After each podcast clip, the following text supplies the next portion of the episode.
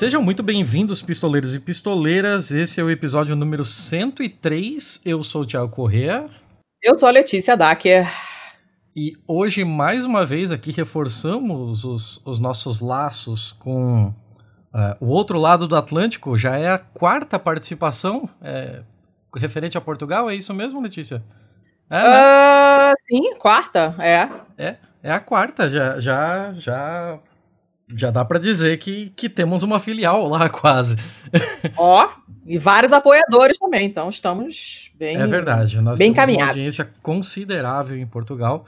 É, hoje aqui o assunto não tem como ser outro, eu tenho um orgulho porque eu sou fã, eu acompanho muito o trabalho dele e hoje o assunto vai ter que passar muito por política dos dois lados do Atlântico, mas também por uma série de outras coisas com relação a, ao jornalismo mesmo, né, ao ofício. E seja muito bem-vindo, então eu não, eu não tenho eu não tenho garbo para poder fazer uma apresentação, eu não tenho estirpe para dizer tudo que esse homem já fez. Então seja muito bem-vindo, Daniel Oliveira. Muito obrigado, Tiago, e muito obrigado, Letícia, pelo, pelo, por este convite. Já agora dizer que ele é devolvido, porque eu, eu também no meu podcast já tive três brasileiros. Portanto, eh, ele, ele tem aqui uma. a ponte tem dois sentidos. A ponte tem dois sentidos. Ótimo. Mas se apresenta aí um pouco para quem por acaso não te conhecer, porque eu, eu e o Thiago somos ouvintes, já indicamos o seu podcast mais de uma vez aqui no, no Pistolando, mas pode ser que alguém não ouça e não te conheça, então dá uma, uma explicadinha aí. Muito bem, eu sou Daniel Oliveira, sou jornalista, também tive bastante atividade política na vida, andei assim umas vezes a fazer jornalismo, outras atividade política em momentos diferentes, evidentemente. Eh, sou comentador, colunista, não sei como é que se chama aí no Brasil, se é polemista, se é eh, qual é o, qual é o termo que se usa aí mais no Brasil. Tenho, portanto, um programa de televisão com mais. Tenho dois programas de televisão na realidade, com mais pessoas, programas de debate político, um na SIC Notícias, que é a principal canal de notícias por cabo em Portugal, na uhum. SIC Notícias, que se chama do Mal, é um programa que dura 16 anos. Eh, tenho um outro programa noutro canal mais pequenino, que se chama o Sem Moderação, também de debate político. Tenho uma crónica eh, semanal na principal rádio de notícias aqui em Portugal, que é a TSF.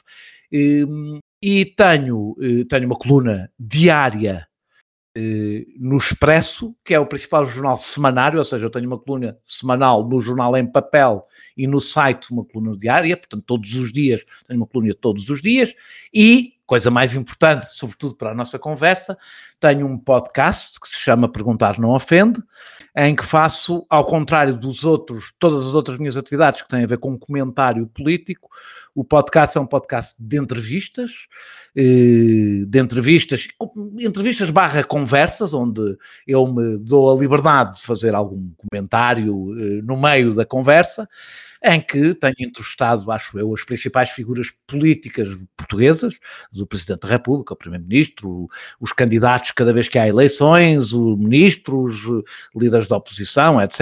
E não só, ou seja, também figuras académicos, pessoas ligadas a, a, a questões sociais, ativistas, etc. Eh, da esquerda à direita, eu sou uma pessoa politicamente à esquerda, claramente à esquerda, eh, mas aqui já entrevistei pessoas desde a direita, bem direita, eh, até, até pessoas à minha esquerda, portanto tem sido um leque grande, e também fora de Portugal, já entrevistei alguns, na realidade, dois angolanos, e três brasileiros. Os três brasileiros que entrevistei são conhecidos de vocês, eh, de vocês todos. Eh, foi o, o, a Dilma Rousseff, ehm, o, o Gregório do Vivier e, e, o, e, o, e o Marco, ai, ajudem-me, candidato do, agora tive aqui uma branca, o, o, o, ah, o, não, entrevistei, foi mais gente, afinal, entrevistei o Boulos, o Boulos e o Tarso Gerro juntos, eh, e entrevistei o candidato do PSOL ao Rio de Janeiro, o. O, o Jean Willis. Não, não, não, não, não foi o Jean Willis. O Ai. Marco Freixo? Ah, o Freixo. Freixo. Ah, sim, foi o Freixo, é verdade. É, e o Freixo, peço, tive aqui um bloqueio, foi, foi, portanto, já entrevistei, afinal enganei-me. Já entrevistei cinco brasileiros e não, e não três, já entrevistei cinco brasileiros e não três. Um pouco mais afunilado politicamente do que faço em Portugal, onde uh, a única exceção é não, mesmo pessoas, já entrevistei uma pessoa de extrema-direita. Uh, uh, portanto, mas que é sempre um pouco em diálogo, em, entre o diálogo e o, e o, e a entrevista, são entrevistas menos soltas, acho eu, do que as vossas, do que eu, do que eu percebo do vosso podcast. As minhas são, eu levo um guião muito, muito escrito e muito, tem a ver mais com, tem a ver com o meu estilo, não é? é, é e vamos a isso também. É isso, Nós e vamos, vamos a isso. Acho, acho, que já me apresentei o suficiente, tenho 51 anos, pronto, já agora. É engraçado que quando eu tive em Lisboa, eu, eu, tive em Lisboa duas vezes. A segunda vez, se não me engano, foi no começo de 2019, se não, se não me engano. E aí eu fui jantar na casa de uma amiga que é de Lisboa. O marido dela foi nosso convidado já também, o Vasco, também escreve para o público. A gente é, é, entrevistou ele para falar sobre privacidade em tempos de pandemia e tal. E, e a gente estava trocando ideias sobre podcast e eu falei que eu vi o seu podcast. Aí ele falou assim: Ah, Daniel Oliveira, Daniel Oliveira está em todos os lugares. Porque ele vai à televisão, ele vai ao rádio, ele vai não sei o quê. Ele tem podcast, ele escreve no jornal, ele está em todos os lugares. E agora estamos aqui entrevistando. Eu próprio, Daniel às Oliveira. vezes, fico um bocado enjoado comigo próprio. Não, é ótimo. A gente chama, a gente chama isso de, de arroz de festa, né? Que é a pessoa que aceita tudo quanto é convite, está em tudo quanto é lugar. E nós, nós adoramos. não, não temos nenhum problema com isso. Quando a pessoa é boa de conversa, eu, pelo menos, eu não, não me canso, assim. A gente gosta muito do seu podcast, que eu comecei a ouvir por causa do Thiago. Foi o Thiago que. O Thiago que fuça. Eu não sou muito de ficar procurando novidades. Porque eu sou velha, tenho preguiça. Ele não, ele sai procurando as coisas e ele me passa as novidades, aí eu acato ou não. E eu, eu gosto muito do seu podcast. A entrevista com a Dilma foi muito boa, eu me lembro, essa eu ouvi duas vezes até, porque foi uma entrevista muito legal. Deixa-me só, se puder contar, essa entrevista tem uma história.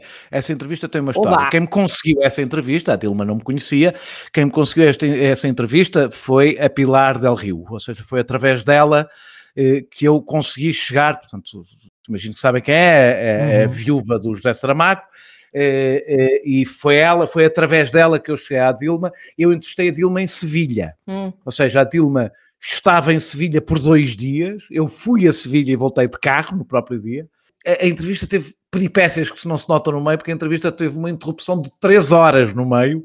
Ai, meu Deus! Sabia, sei, porque ela teve que ir a uma manifestação e eu fui com ela à manifestação. E, e eu não sabia se a entrevista ia continuar ou não. Interromperam-nos a entrevista, era impossível continuar, mas foi a própria Dilma que se empolgou. Eu não sei se vocês conhecem a Dilma. Ela empolgou-se e queria continuar a entrevista. E a entrevista continuou muito para lá do tempo. A entrevista era suposto ter no máximo uma hora, teve quase, acho que teve duas horas, eh, por entusiasmo dela. Ela estava claramente entusiasmada. Eu adorei a entrevista, gostei, gostei imenso de, de, de entrevistar a, a Dilma Rousseff. Não foi uma entrevista fácil, no sentido em que ela foi muito boa. intensa mas eu gostei muito. Ah, que legal, cara. E, e, o resultado ficou ótimo, a entrevista ficou muito boa. Eu gostei muito. Eu gostei muito também, eu gostei é, muito. Percebe-se assim, a gente já viu ela falando com muita gente sobre muita coisa e percebe-se assim que ela estava realmente entusiasmada com, com a entrevista. Uma que realmente me marcou foi a com o Mamadou Bar. Aquela, aquela me pegou e talvez tenha sido uma das primeiras qual, que qual? eu ouvi com o Mamadou Bar. Mamadou Ba, sim, que é, uma, que é preciso dizer que é uma pessoa, essa entrevista tem uma história também, no sentido em que a entrevista é feita num momento muito difícil para o Mamadou, porque é um momento em que ele escreveu uma coisa que eh, no Facebook criou muita polémica aqui, o Mamadou Ba é, uma das, é um dos principais alvos eh, do discurso racista em Portugal, uhum. porque é um ativista e é combativo, e, eu nem sempre concordo com a abordagem que ele tem, mas é uma pessoa com muita coragem e muito combativo, e esse foi um dos momentos em que, em, em que o ataque ao Mamadou foi mais forte, e foi o momento em que eu decidi que eu, que eu, devia, que eu devia entrevistar, eu fiz várias entrevistas sobre racismo, o racismo em Portugal é um debate recente, muito difícil porque é um tabu, eh, é um tabu enorme. eh, em Portugal e quem se aventura nele geralmente, sobretudo se for negro, se for um branco, não é assim tão duro, mas se for um, um, um, aqui é muito, é uma coisa muito, muito, muito forte eh, e o Mamadou é um dos principais, é um dos principais alvos. É, eu lembro que foi uma, foi uma entrevista bastante contundente, assim. Inclusive, dava para sentir que havia uma tensão pelos acontecimentos recentes, assim. Era bem forte. Por que, que você acha, Daniel, que essa discussão é recente, hein, em Portugal? Porque Portugal tem uma. Portugal vive numa fantasia. Hum. que é a fantasia luso-tropicalista, que faz. Portugal acredita que é um país excepcionalmente pouco racista, que se mistura. Os portugueses acreditam que são um país, são uh, um povo que se mistura, extraordinariamente tolerante uh, e que teve um colonialismo completamente diferente dos outros. Esta é a fantasia construída, é anterior ao próprio Estado Novo, uhum. à ditadura, é anterior a ela, e que é muito profunda e vai até à esquerda. É curioso, não é? Que um país que foi o último país da Europa realmente a descolonizar, que teve um, uma guerra colonial até meados dos anos 70, que teve trabalhos, eh, eh, que teve trabalhos forçados eh, em África eh, até um, final dos anos 60, princípio dos anos 70, tem esta ilusão sobre si, e que foi um dos principais, foi eh, eh, eh, eu já disse isto uma vez, ia sendo morto, quando disse que o grande, o grande legado português tinha sido o, o tráfico negreiro transatlântico, ia sendo morto por ter escrito isto, é uma coisa impensável de, de, de, pensar, quanto mais dizer, um, que um país que tem todo este, este esta história acredite de si próprio que é extraordinariamente eh, eh, pouco racista, ou seja, que não, ao contrário dos outros não tem um problema de racismo. Mas isso é uma coisa uhum. tão entranhada na cultura popular portuguesa, da esquerda à direita, mesmo que, que não seja não esteja no discurso político da esquerda, é uma coisa que está dentro. Eh, as pessoas, no fundo, acreditam que nós, nós éramos diferentes, nós misturávamos, até porque éramos mais fracos, portanto, como éramos mais fracos, então, nós temos aquela cultura crioula, aquela cultura mestiça, é, é estas coisas todas que os portugueses acreditam. E, isto tudo, mais os traumas da, da, da guerra colonial, que são, ou seja, que estão vivos, as pessoas que estiveram na guerra colonial estão, têm agora 70 e tal anos, 80 anos, Sim. têm 70 e tal anos, eh, eh, estão vivas muitas delas. Mais o facto de Portugal ter recebido, a seguir ao 25 de Abril, cerca de um milhão, não chega a um milhão, mas andará próximo disso, de do, do, que aqui depreciativamente, eu também não gosto da expressão que se chama retornados, e eu não gosto dessa expressão, não uso, mas de pessoas que vieram das colónias, portanto, de, de antigos colonos, seja alguns que não se consideraram nunca como tal, porque nasceram nos próprios, nasceram em Angola, sobretudo Angola, eh, mas em Angola, em Moçambique, etc. Muitos nasceram lá, outros não nasceram e foram para lá, que eh, vieram para Portugal a seguir ao 25 de Abril. É, foi um processo traumático para estas pessoas. Eu não faço um discurso eh, eu não faço um discurso agressivo em relação a estas pessoas. Acho absurdo fazê-lo. São pessoas que têm a sua, a sua história, a sua vida, os seus afetos, muitas delas muito ligadas à, à a sua vida muito ligada à África, muito ligada aos países onde viveram, onde cresceram, onde nasceram mas isso deixou traumas muito profundos. E Portugal, contra toda a sua democratização, do seu processo democrático, compreensivelmente deixou esse debate congelado. Porque uhum. tinha que construir uma democracia, não é? Uh, uh, e tinha que construir uma democracia uh, com este legado, com esta história, e sem, e sem a, a, a ter que visitar. Foi deixando esse debate para trás. E, e, foi deixando, e com ele deixou também todas as fantasias que existem sobre, sobre os portugueses e a sua extraordinária tolerância. E ela só está a aparecer agora quando há uma, finalmente, uma geração eh, de afrodescendentes eh, que, um, se começa a organizar, dois, eh, há alguma elite intelectual, há uma elite intelectual de, de, de afrodescendentes e, e começa, sobretudo, a ganhar voz no espaço público. E isso tem sido tem levado a grandes choques, a grandes violências, e sobretudo isso acontece no preciso momento em que, por, todo, por toda a Europa, por todo, por, nos Estados Unidos, no Brasil e em Portugal, a extrema-direita abertamente racista ganha, ganha força, portanto isto tem sido um debate duro que ainda só agora começou, ou seja, estamos mesmo no, no, início, nos primeiros passos, e já se sabe quem, quem dá os primeiros passos é quem leva a paulada maior. Uhum.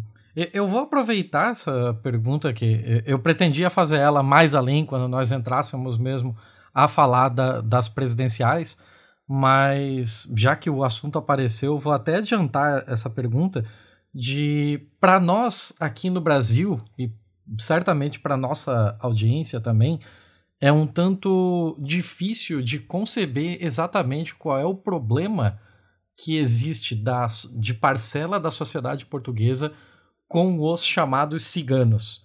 Até porque eu pode ser uma, uma impressão errada da minha parte, a denominação de cigano que se usa aí é diferente da que se usa aqui.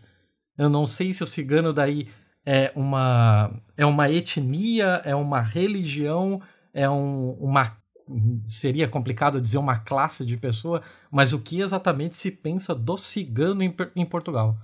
É mesmo um povo, no sentido, são um povo romi, se quiserem, que, que, que, que ou seja, são, eh, é, um, é um grupo étnico-cultural claramente definido, até autodefinido, eh, e não só, e portanto não é nem uma religião, aliás tem religiões eh, diferentes, aliás aqui os evangélicos têm um poder especialmente forte entre a comunidade cigana, não se sabe ao certo quantos são, as estimativas falam de 45 mil, uhum. que é uhum. extraordinariamente pouco para a dimensão que a coisa tem, não é? Que o, que o assunto ganhou, uhum. eh, mas estão especialmente localizados em determinadas, em determinadas zonas, eh, vivem em Portugal há 500 anos, e o, é muito difícil, era um debate muito difícil de, de, de, de, começar, ou seja, ele é um debate difícil de começar para quem está familiarizado com o problema, então para quem não está ainda é mais difícil de começar é, é uma comunidade que foi expulsa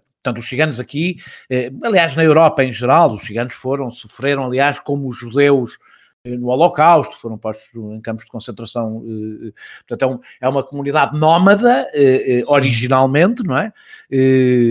Mas que está em Portugal há 500 anos, dedicavam-se sobretudo ao comércio de gado há bastante tempo, mas não só, foram expulsos de Portugal várias vezes. Há, há uma história de perseguição aos ciganos muito antiga em Portugal. E há um, um conflito latente com uma, é uma ideia de basicamente que os ciganos não se, não se integram na sociedade portuguesa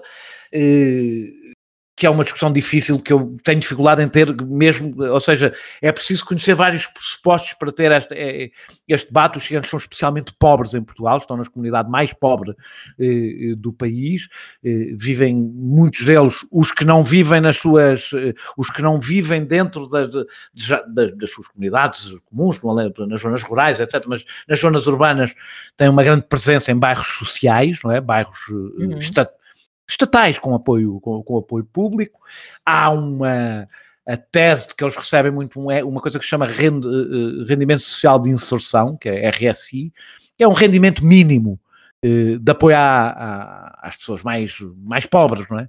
É um rendimento bastante baixo, não é? Uhum. Eles na realidade só representam, penso eu, os últimos números que vi, penso que são 4% do total de pessoas que recebem o RSI, mas é verdade que é uma comunidade muito pobre, e uh, há um conflito latente de, de, de, de, parte da população portuguesa, uh, e é verdade que, ou seja, os 12% que André Ventura, que é o líder do, do, da extrema-direita, teve em Portugal, não se explicam pelos ciganos. Os ciganos cumprem aqui uma função no seu discurso quase simbólica, como é evidente, ninguém tem 12%. Quando 45 mil eh, ciganos em Portugal é não chega a meio por cento da população portuguesa. Não é? Sim. Uh, uh, não é não, os ciganos cumprem uma função. É uma maneira, do meu ponto de vista, isto que eu vou dizer é seguramente polémica em Portugal, de falar dos mais pobres e de outras etnias. Eles concentram as, as duas, as duas uh, um, características que os tornam num alvo especialmente, especialmente fácil e, portanto, eu acho que, ou seja, os 12% não é. Há, há zonas do país, no Alentejo, por exemplo, onde em pequenas freguesias, onde há uma grande presença, por exemplo, o André Ventura teve 40 e tal por cento, numa pequena freguesia do Alentejo, onde 20% da população é cigana. Mas uhum. 20% da população ser cigana numa freguesia é uma coisa raríssima em Portugal, é, é, é uma freguesia muito pequena, evidentemente, estamos a falar de umas centenas, poucas centenas de pessoas. Agora, o André Ventura usa os ciganos, ou seja, percebeu que é um raci é, o racismo em relação aos ciganos é de tal forma transversal na sociedade portuguesa, de tal forma maioritário na sociedade portuguesa, que foi, ele optou por esse caminho por ser o mais fácil, não é? E, e, atacar os ciganos é o racismo mais socialmente aceito em Portugal. E não, é, não quer dizer que seja o mais relevante, nem o mais, nem sequer o mais importante para a sua votação, nem sequer que o racismo seja a razão por que se explica os 12%, não é.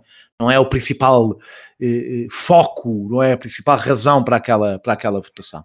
Agora, atacar os ciganos é, é o racismo mais fácil em Portugal. É, o racismo eh, eh contra os ciganos é esmagadoramente maioritário em Portugal.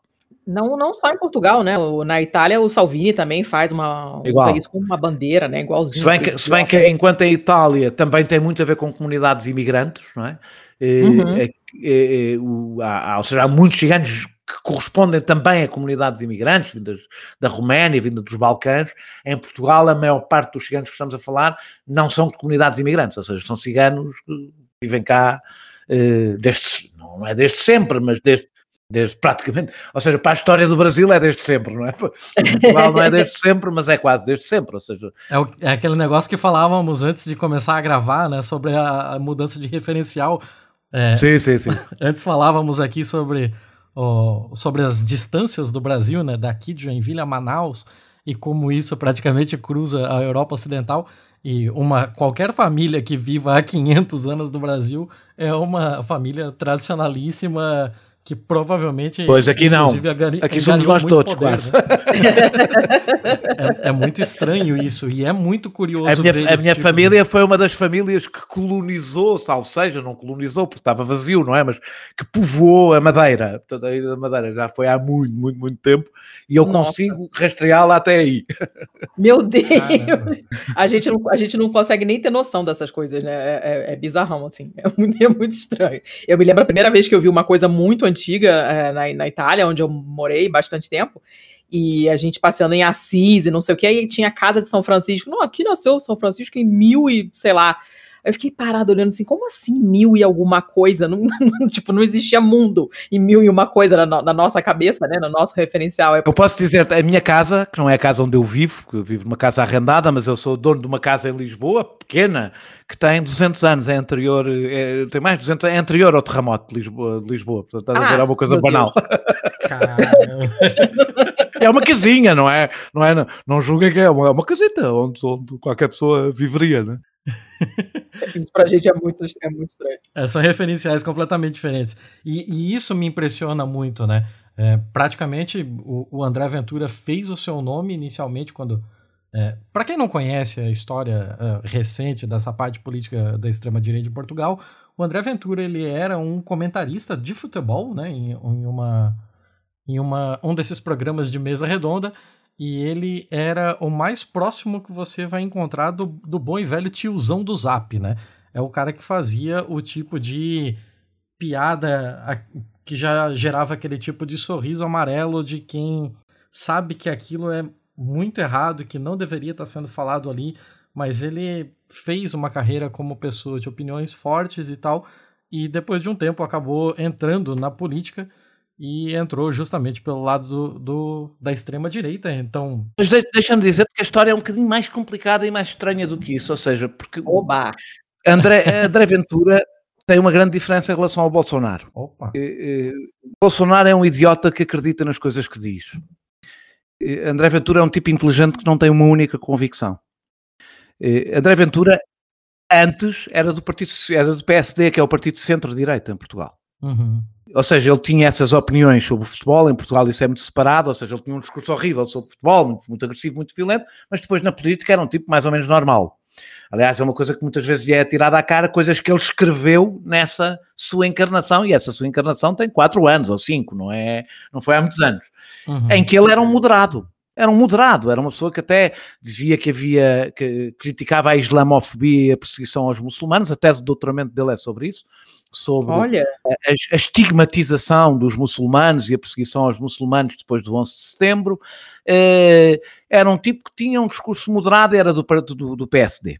Até que o antigo primeiro-ministro, o Pedro Passos Coelho, exatamente porque ele era conhecido pelo futebol, ele é torcedor do principal clube português, que é o Benfica, uhum. Eh, e, e, e, e na, na, televisão mais tabloide era quem falava em nome do Benfica, o convidou para ele ser candidato ao município de Louros, que é um município aqui dos, dos eh, do, da, da, periferia de Lisboa.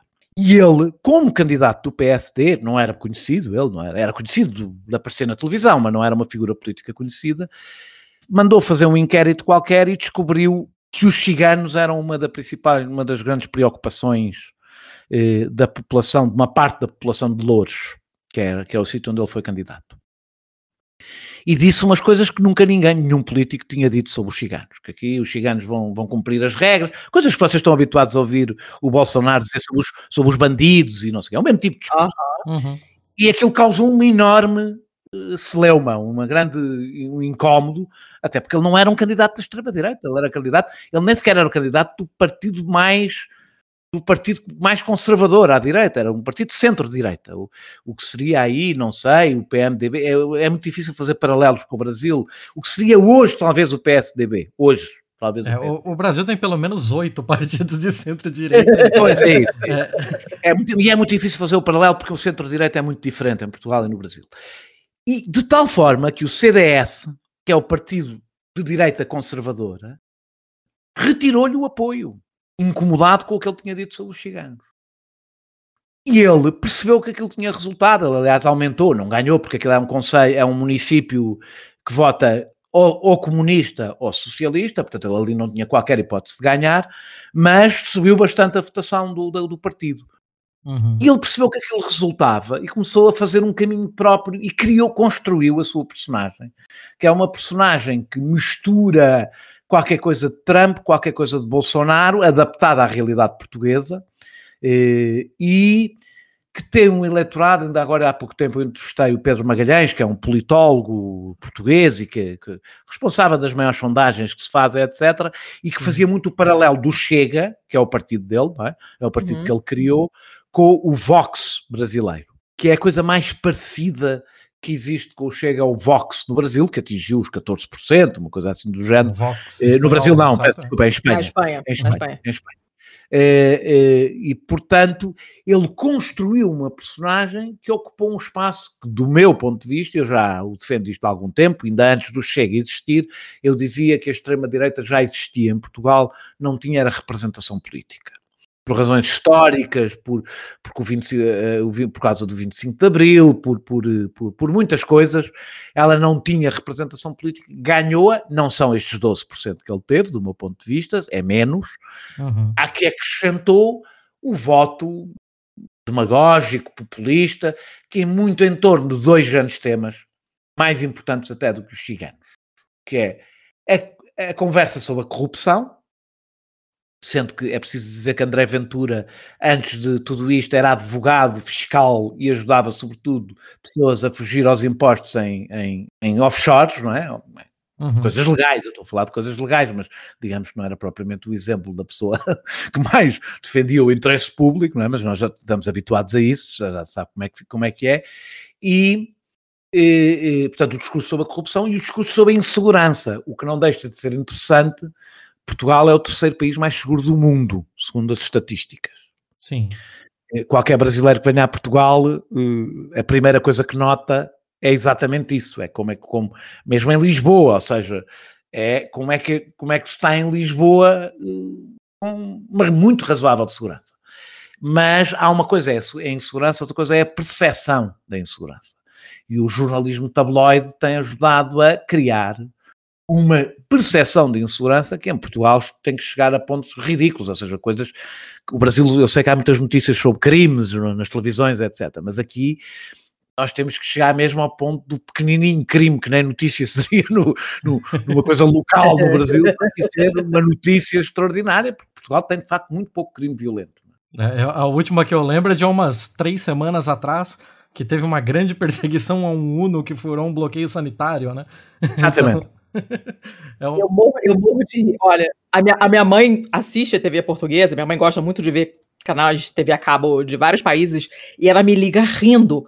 Olha a coisa mais interessante que aconteceu hoje em Portugal. Ela me conta uma, uma história totalmente é, bobinha, porque Trivial, não acontece né? nada disso. É, e a gente é acostumado com, com coisas pavorosas, né? E ela me liga rindo, assim, olha só, sei lá, caiu um cachorro da árvore, uma coisa super bobinha, mas porque não tem nada mais sério acontecendo, né? Que é uma coisa ótima. Quem, quem dera a gente tivesse um telejornal que, que falasse da... Mas isto diz-no muito deste tempo. É possível construir um discurso político sobre a insegurança, apesar disso. E depois há toda uma nova realidade que nós conhecemos, as redes sociais, ou, ou, seja, Portugal não iria fugir a uma coisa que eu acho que é global, é global, pelo uhum. menos a todo o mundo ocidental, é transversal a todo o mundo ocidental. E nós, cada um, anda à procura das suas razões para isso ter acontecido. Há razões locais, evidentemente, sempre, mas depois há, razão, há razões mais transversais eh, eh, que são muito mais complicadas de, de, analisar e que Portugal dificilmente escaparia, escaparia a elas. E ainda por cima tivemos do meu ponto de vista, o azar de ter como a primeira pessoa que conseguiu furar o bloqueio que havia à extrema-direita alguém inteligente. É, André Ventura é uma pessoa inteligente, não é uma pessoa sofisticada no discurso, pelo contrário, uhum. mas é, é, é, o facto de não ter nenhuma convicção permite-lhe adaptar totalmente o seu discurso ao eleitorado português.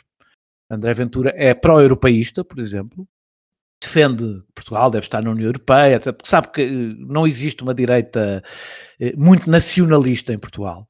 Uhum. E, portanto, adapta totalmente o seu discurso ao que é preciso. E depois, usa, e depois usa as técnicas que o Bolsonaro já usava, que o Trump usava, que é chocar, ser permanentemente assunto.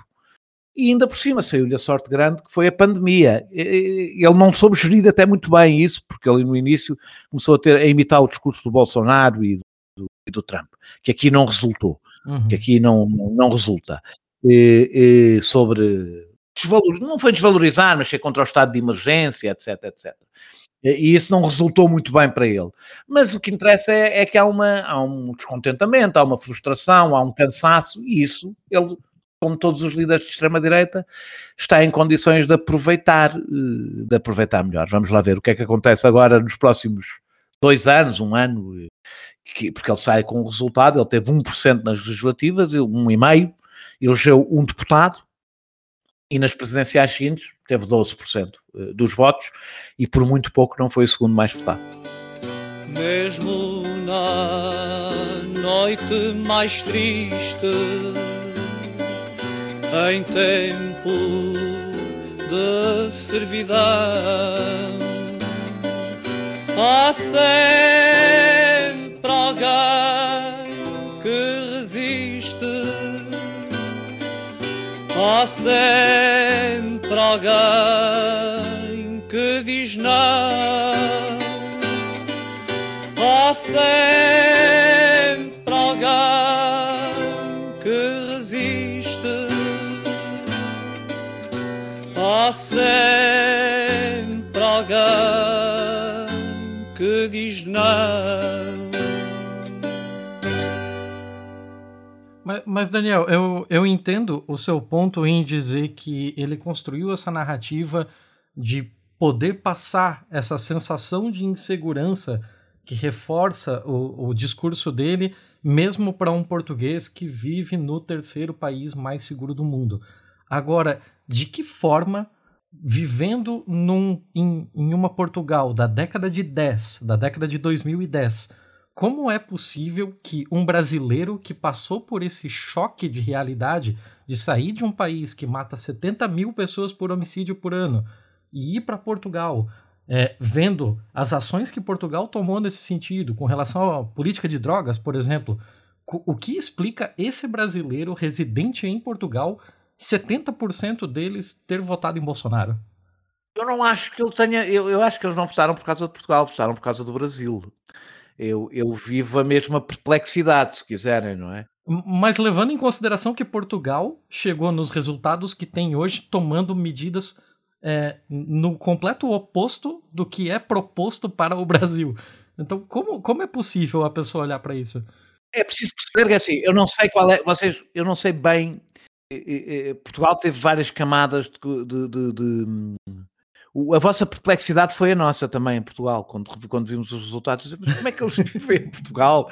É, é, percebem que nós fazemos exatamente o oposto do que o Bolsonaro defende. Não há nenhum brasileiro que não ache Portugal seguro. É, é essa, ou seja, quando eu estou a falar da percepção de insegurança, é dada por uma coisa que se chama, que é o Correio da Manhã TV, que é, eh, estão sempre a passar crimes, mas que aquilo, como é evidente, não impressiona nenhum brasileiro. Qualquer brasileiro que vê aquilo uhum. tem a reação que vocês têm. Sorri ao ver os nossos crimes. Portanto, eu não acho que os brasileiros que tenham votado no Bolsonaro tenham qualquer percepção de que Portugal é inseguro, pelo contrário. Eu acho que votaram no Bolsonaro, ou seja, uh, uh, votaram a pensar na realidade brasileira e para isso era preciso perceber quem são os imigrantes brasileiros em Portugal. E eu não tenho dados suficientemente seguros. Se tenho alguma percepção de que as novas vagas de imigração brasileira em Portugal não são pobres, são pessoas um pouco Sim. mais ricas. E, e, essas eu acho que votam no Bolsonaro porque votariam o Bolsonaro no Brasil. É a percepção que eu tenho, mas eu estou a palpar terreno, porque a comunidade brasileira que eu conheço em Portugal é mais de esquerda, eh, ou são os primeiros, os imigrantes de há mais tempo, não é? Que eu não sei como é que votaram, que, que, era, que eram pessoas mais pobres, não é? Ou são eh, estudantes, pessoas mais à esquerda, não é? E até ativas politicamente, etc. Eh, eu, eu devo dizer que a perplexidade que vocês tendo, a pergunta que vocês têm a fazer, até esperava que vocês me conseguissem responder, porque eu, na altura, até fiz um vídeo quando foi. Foi-me pedido por brasileiros para fazer um vídeo e, a tentar dizer exatamente isso. Não faz sentido. Como é que. Olhem para Portugal, não é? Portugal é, é, é, foi dos países que foi mais, eh, foi mais ousado nas suas políticas de drogas, com excelentes resultados uhum. na altura, mesmo muito bons resultados, incluindo no, na redução do, do, consumo de droga. É um país que, que, que, que ou seja, que tem em geral, isso pode mudar, mas não tem propriamente uma cultura securitária, está a mudar porque está, há coisas que estão a mudar na polícia, na polícia portuguesa, que está cada vez mais infiltrada de extrema-direita, e Portugal aparece geralmente nos relatórios internacionais como um problema que tem um país que tem problemas na violência policial, Olha. não tem nada a ver, evidentemente, com a realidade brasileira, eh, mas para o contexto europeu tem problemas de abuso policial, mas é um país eh, eh, que genericamente, ou seja, se uma pessoa quiser tentar explicar exatamente a um brasileiro porque é que e sabes que eu, alguns brasileiros eu falei, porque é que a, a, a, a, receita do Bolsonaro não resulta, eu falei com alguns brasileiros sobre isso, eu tinha aqui um, dois vizinhos próximos brasileiros, e um deles disse-me que ia votar no Bolsonaro, e eu fiz-lhe este discurso, e o que ele me respondeu foi, não compara o Brasil com Portugal. Ah, tá. Ou seja, não, não compara, não, você não sabe o que é que é o Brasil, não é? Portanto, isto, isto, claro, aqui é diferente, aqui funciona, o Brasil nunca funcionaria. Era isto basicamente que ele me dizia. Na realidade, acho que as pessoas constroem as narrativas que querem construir. Nós, nós partimos sempre do princípio. Eu, eu tentei defender isto a seguir às eleições e aos 12% do, do, do voto no, no, no André Ventura que foi um grande choque, é um grande choque para Portugal por razões históricas. Não é? Nós nunca tínhamos tido extrema-direita com representação parlamentar em 50 anos. Não é? O nosso partido mais à direita, da direita conservadora, chama-se Centro Democrático Social. O nosso partido de centro-direita chama-se Partido Social Democrata. Portanto, ou seja, nós tínhamos tudo isto inclinado para a esquerda até nas denominações. Não é? Uhum. E, e isto foi um grande choque. E eu tentei defender uma ideia que é não partimos do princípio que a razão por que as pessoas dizem que votam num partido é, seja o qual for, seja a verdadeira razão por que elas votam. As pessoas constroem a sua própria narrativa sobre o seu voto, que é uma narrativa eh, que geralmente, no caso da extrema-direita, muitas vezes culpabiliza os outros pelo seu voto. Eh, uhum. Ou é para abanar o sistema, ou é para ver se os irrita. Eh, há muito, grande parte do voto do André Ventura não é um voto a dizer eu, eu, eu acredito no que ele diz, eu defendo o projeto que ele tem, até porque ele não apresenta propriamente um, um projeto. E, ou seja, nós mais do que perceber o que é que as pessoas dizem porque é que votam num partido, é perceber quem vota nesse partido. É a melhor maneira de tentar perceber porquê. É quem vota nesse partido e não tanto. Eu acho que há pessoas que não pretendem nada de especial Acho que as pessoas, há pessoas que pretendem abanar protestar e às vezes apenas porque já não dão assim tanta importância ao voto para achar que ele vai mudar realmente qualquer coisa. É, é importante dizer que não há uma grande diferença entre o voto no Bolsonaro e o voto no André Ventura. Ninguém acha que o André Ventura vai governar. Uhum. Ou seja, os 12% que votaram no André Ventura, ninguém achava, ou havia 1% ou 2% que achavam que o André Ventura poderia vir a ser presidente o voto no Bolsonaro é um voto de, de, e aí a história do Brasil e a história de Portugal são incomparáveis, não é? São incomparáveis, não é? O Brasil saiu de uma ditadura muito mais tarde não é? e, e, não teve uma revolução. E, uhum. e tem uma realidade político-partidária incomparável toda ela. É? Ou seja, o espetáculo que eu vi, que todos nós vimos, e em Portugal foi um grande sucesso de bilheteira, digo isto com uma ironia amarga, eh, que foi o impeachment da Dilma Rousseff Cá, uhum. teve, um, teve, cá, um, cá teve um grande sucesso e teve um grande sucesso pelo grotesco de todos aqueles discursos. Que é o que a palavra que define perfeitamente, porque foi realmente grotesco, não tem outra palavra melhor para definir o que foi aquele show de horrores, né? Aquilo não existe em Portugal. Ou seja, aquela realidade ainda não, nem existirá, porque são países muito diferentes.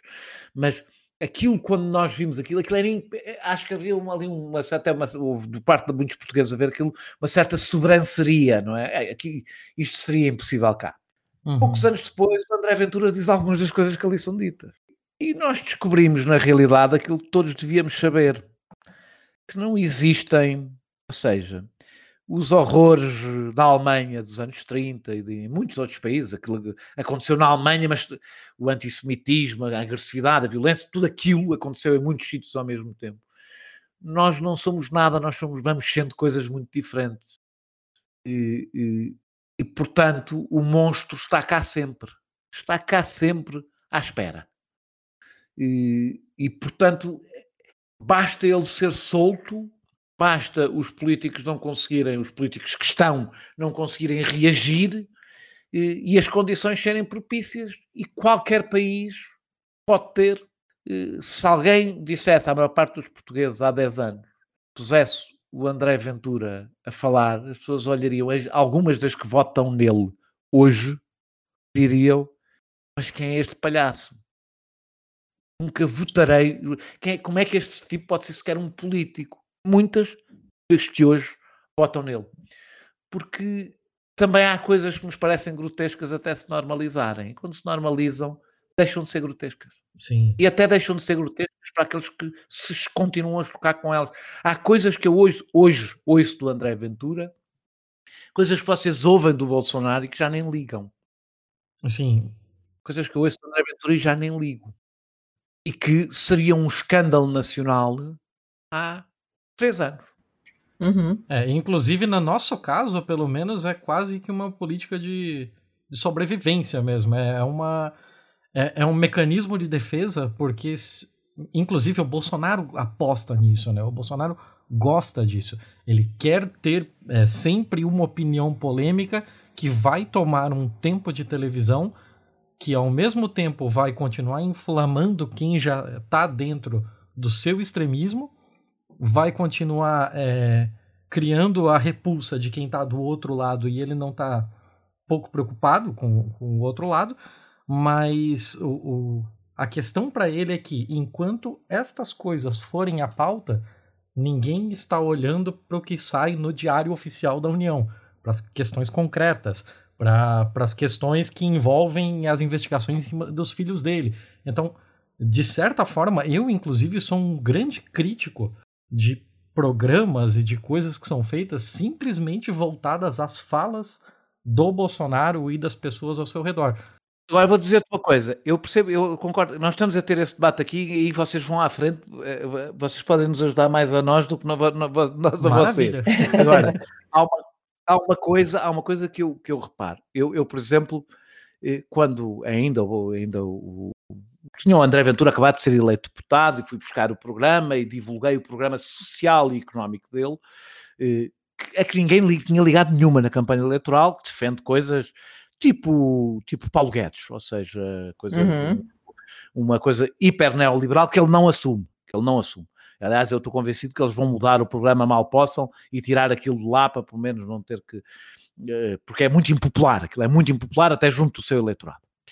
E, e eu busquei isso sempre achando que o, que o André Ventura deve ser contestado aí, que é o terreno que ele não quer, é o terreno difícil, é o terreno em que as polémicas não lhe dão jeito, etc. Uhum.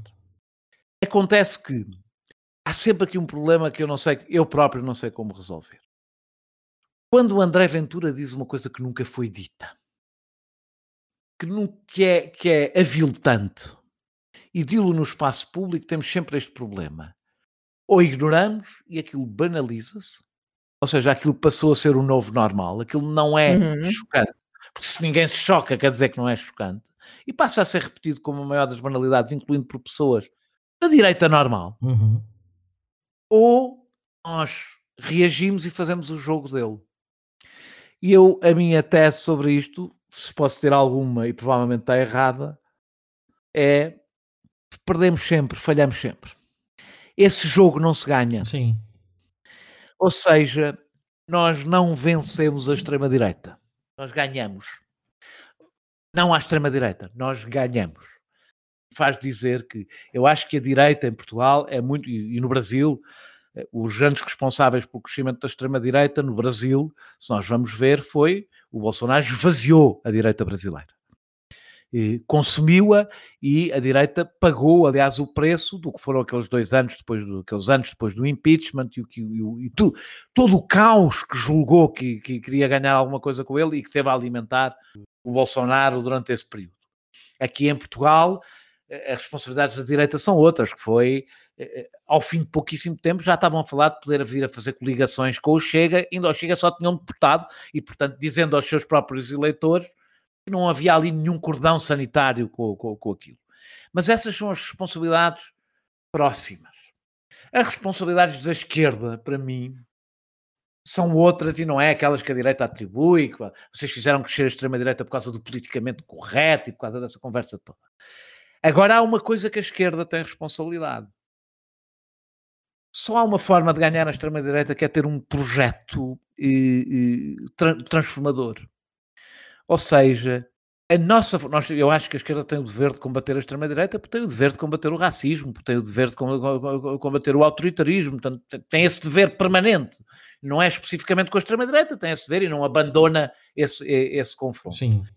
Mas precisa mas não pode ser esse o seu fito, não pode ser esse o, o, o seu, a sua demanda, o seu objetivo. O objetivo da esquerda tem que ser construir uma proposta alternativa. As pessoas estão. Eh, eh, eh, nós estamos, as sociedades ocidentais estão a chegar a um beco sem saída. Isso acho que, é, acho que é evidente, ou seja, vivemos em crises uhum. cíclicas, cada vez mais curtas, a democracia é cada vez mais, tem cada vez mais dificuldade em responder a isso, e vivemos, o Brasil nisso vive num momento, viveu um momento histórico diferente, porque teve um, uma história ela própria diferente, mas no mundo ocidental vive as primeiras gerações que sabem que vão viver pior do que os seus pais. Na Europa é assim, em Portugal é assim. Eh, as gerações, eu fui a última geração que viveu melhor do que os seus pais. E isto é isto é, é, é isto que a esquerda tem que responder como proposta política. E tem que conseguir fazer outra coisa que é muito difícil. E esta agora sei que vou entrar num terreno muito complicado e então no debate aí no Brasil ainda mais difícil. Já tive a oportunidade em participar em alguns debates com, com companheiros brasileiros sobre este, sobre, este, sobre este tema. Eu sou um defensor que, o, de que a, a, grande clivagem que a esquerda tem que continuar não quer dizer que ignore as outras mas a questão socioeconómica continua a ser o centro do confronto uhum. da esquerda. Quando a esquerda, vou, vou tentar, eu vou ter, tentar usar esta imagem que já usei algumas vezes, eh, até foi mais até falar do Reino Unido, mas pouco interessa. Quando o trabalhador branco, homem, que votava no Reino Unido no Partido Trabalhista, em Portugal votava claramente à esquerda, mas em Portugal não houve essa, ainda não houve essa transição da esquerda para a extrema-direita. Mas em França votava no Partido Comunista. Ele era racista. quando votava no Partido Comunista em França ou quando votava no, no, no Labour, no Partido Trabalhista no Reino Unido, ele era, ele, ele, era, ele era racista, ele era homofóbico, ele era machista. Uhum. E só que nós somos muita coisa, não é? Nós, as nossas identidades são, são construídas de muitas coisas. Aquilo que determinava a sua posição política era ser trabalhador. Era isso que determinava a sua posição política. E, portanto, a esquerda conseguia mobilizar por essa via estas pessoas. Claro que isto tem o, a outra parte. É que a esquerda, se calhar, não mobilizava os negros, não mobilizava, não, não, não lhes dava sequer ouvidos, não é? Não mobilizava eh, a comunidade LGBT, não, não mobilizava as questões feministas, apesar de tudo é um pouco diferente. Mas a verdade é que se, o problema não foi a esquerda, passar a dar importância a estas agendas. Isto foi, esta, estas agendas, a agenda LGBT, a agenda feminista, a agenda de, de, de, de todas as questões em torno das questões étnicas e das questões do racismo. O problema não foi dar espaço a esta agenda, isso foi um ganho. Uhum. O problema foi quando a esquerda fez isso em substituição das questões socioeconómicas. Quando a esquerda achou que por ter esta agenda podia abandonar, abandonar a agenda de classe. E aí o homem trabalhador, branco e homem, passou a ser só branco e homem. E, e foi, essa, foi a essas suas identidades que a extrema-direita se dirigiu. Isto, eu tô, isto é a parte da responsabilidade da esquerda, e depois há mais um milhão de outras coisas. O que eu digo é, ou a esquerda consegue voltar a dar centralidade às questões socioeconómicas e às questões de classe, ou está irremediavelmente derrotada. E é isso, por exemplo, que o Bernie Sanders tem tentado fazer eh, nos Estados Unidos, eh, até porque há uma parte, por exemplo, se nós olhamos para os Estados Unidos, olhamos para, para, para por exemplo, como foi o discurso da Hillary Clinton, na primeira, nas primeiras eleições, eh, nas primeiras que o Trump ganhou, é que de facto a tentativa de transformar a esquerda numa mera aliança de minorias e não representante de uma maioria social porque só assim, aliás, é que todas as outras, todas as outras batalhas se ganham, incluindo as batalhas eh, pelos direitos das mulheres, pelos direitos LGBT, pelos direitos, pa, pa, pa, pelos direitos das comunidades, das minorias, ou não, dependendo dos países, eh, das comunidades racializadas, vamos pôr assim, que é uma expressão que se usa cá, não sei se se usa no Brasil ou não. Eh, só, mesmo, mesmo essas agendas só se conseguem vencer quando a esquerda se torna maioritária, torna-se maioritária por via do combate socioeconómico. Isso significa que a esquerda tem que voltar, se eu quiser simplificar muito, tem que voltar à questão da classe. Se desiste dela, não, não poderá estar em todos os outros combates, mas estará derrotada. É, o Boulos aqui no, no, no Brasil faz isso é, tem feito isso, né? A última campanha dele foi assim, e ele continua falando, falando disso, inclusive quando aparecem essas novas ideias de, de, né, de próximas candidaturas e tal, e ele, ele pergunta sempre: cadê o projeto? Que, qual, qual vai ser, né? Porque as pessoas chegaram num, num, num, nível em que votavam no Bolsonaro, por exemplo, mesmo sem ele apresentar absolutamente nada. Eu e o Tiago, na época, fizemos alguns posts comentando trechos do programa de governo do Bolsonaro, né, no nosso site, e totalmente vazio, é um nada. É um nada, é o vácuo total de ideias, não, não, não se oferece nada, não tem absolutamente nada. E eles jogam nesse outro campo também, já que a gente não oferece nada, a gente joga essa pauta neoliberal que no final das contas eles nem conseguem aplicar, e mesmo que aplicasse, a gente sabe que não funcionam também. Uh, mas eles acabam jogando nesse campo da, da moral, dos bons costumes. Então eles também foram para esse lado, né? É preciso dizer já agora que as, uh, o, o, Brasil é mais conservador do que Portugal, não é? Uh, o André uhum. Ventura aposta alguma coisa nas questões nós aqui chamamos de costumes. Não sei se no Brasil utiliza essa. Aqui também. Termo, pronto. Mas não, não põe grande parte dos seus.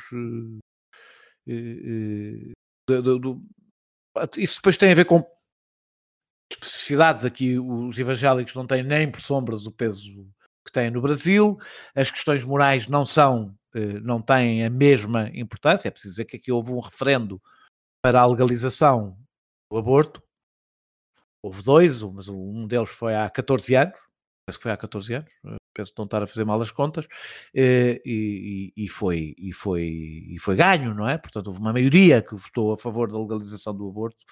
Eh, hoje já quase não é um debate, é um debate para uma direita mais conservadora. Eh, o casamento entre pessoas do mesmo sexo é, é legal, ou seja, a, a, direita percebeu, há uma direita que se mantém nessas questões, mas a direita percebeu que essa não era uma agenda ganhadora. Porque era uma agenda que os punha no lado, os punha no passado. Não quer dizer que isso não venha a mudar.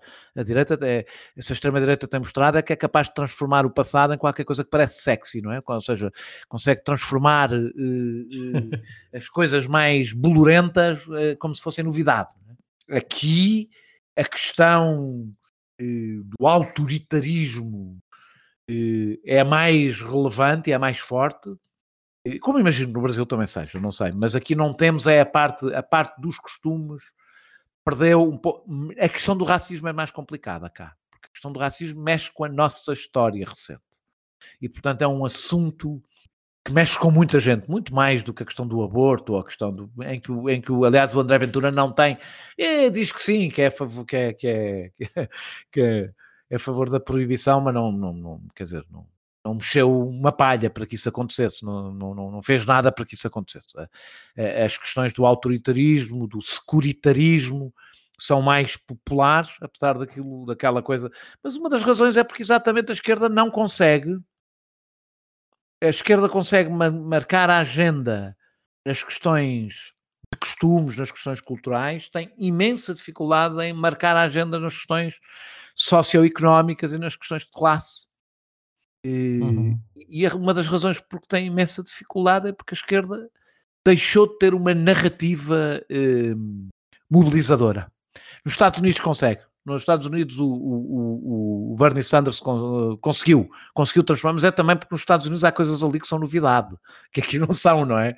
é, é defender um, um, sistema de saúde público nos Estados Unidos é uma coisa revolucionária. Aqui é defender aqui é defender o que temos em Portugal, não é? Portanto, e defender o que se tem é sempre mais, menos sexy, não é? Menos. Eh, e, e o problema é que exatamente a esquerda deixou de conseguir. E, e, depois há uma outra coisa que não ajuda, mas eu acho que isso é, é, é em, é em franjas. Como é que nós conseguimos, agora vou entrar num terreno ainda mais sensível, e portanto, se calhar vocês vão ter que. é, opa! Como é, que, como é que nós conseguimos a esquerda é muito chata. É muito, muito chata. Tá, e uma das razões porque eu odeio a conversa do politicamente correto, odeio. Então, em Portugal ou no Brasil, onde o que domina é o politicamente alarvo, ou seja, é, é, estamos a léguas de alguém se poder sentir, sentir censurado por fazer piadas uh, sobre gays, não é? é? Mas há um lado que nós temos que ter cuidado, que é quem perde o sentido do humor e da ironia, está derrotada à partida. E a esquerda está-se a tornar puritana. E eu, eu não sei se isso acontece no Brasil ou não. É uma franja da esquerda ainda, mas temos que ter algum cuidado com o risco de, de percebermos que a conversa de tudo que é privado é política, que é verdade, mas tem os seus limites. É uma verdade com a qual temos que ter algum cuidado. Olha, Daniel, eu vou dizer que você não poderia ter tocado em um assunto mais atual para o Brasil, porque eu não sei se ainda existe, eu acho que ainda existe em Portugal, mas aqui nós acabamos de começar uma nova temporada de Big Brother Brasil. Uhum. Existe, existe, existe. existe é, eu imaginei que ainda existia aí também. E aqui nós estamos indo, acho que pro vigésimo ou vigésimo primeiro, uma coisa assim. Desapareceu durante uns tempos e depois voltou depois voltou. É, aqui nunca parou, é incrível. Eu acho que foi o único lugar do mundo em que isso aconteceu, assim, de nunca ter saído do ar desde que entrou. Mas nessa edição, é, fizeram uma seleção bastante criteriosa Vocês até das pessoas e um político de esquerda que foi que teve aí, não foi? Exato, o, exato. O, o, o, Jean Willis. Jean Willis, que é uma coisa que me faz um pouco confusão, mas, mas pronto, não, não vou. É, e, e isso não, não é só para você que faz confusão, não. Para nós uh, levou um bom tempo para digerir isso tudo ainda. A gente pensa no movimento cinco, cinco estrelas da Itália também, que, o, que quem criou foi um, um comediante, eu também eu acho tudo normal, nada mais me surpreende na raça humana, sinceramente. É, hoje nós temos um deputado federal altamente combativo ao governo Bolsonaro, que foi eleito pela extrema-direita, que era ator pornô e participou de um desses reality shows também. Ator pornô. Ah, sim, sim, mas esse, esse, ele, ele, aliás, ele, ele, ele teve cá, ele houve uma altura que teve cá. É, a, a gente não, não tem muito limite nesse, nesse sentido, assim. Mas, mas o que acontece nessa atual é, edição do Big Brother Brasil é que fizeram uma, uma seleção bastante criteriosa e tem uma série de pessoas ali que representam ou se fizeram conhecidas por representar é, interesses de minorias. Então tem é, uma cantora, inclusive de Curitiba, da cidade onde, onde a Letícia fala, que ela tem letras extremamente feministas, é uma mulher jovem, negra, que sempre se fez bastante ativista. E o que a gente vê é, acontecendo no Twitter, principalmente no Brasil, é que todo o horário de edição do Big Brother Brasil é uma movimentação incrível de militância fazendo policiamento dos comportamentos desses participantes. A questão, a pergunta que temos que fazer é como é que se isso o que é que isso pode construir para já o que é que pode construir politicamente e nós ou seja a ideia de que nós participando que, que, que, que quem defenda esses movimentos participando neste tipo de programas conseguirá grandes conquistas sociais é a ideia de que, de que se domina um jogo que não se domina. Que ele não é o jogo da luta social, que ele é o jogo do espetáculo. E luta social e espetáculo são coisas diferentes. São mesmo coisas diferentes.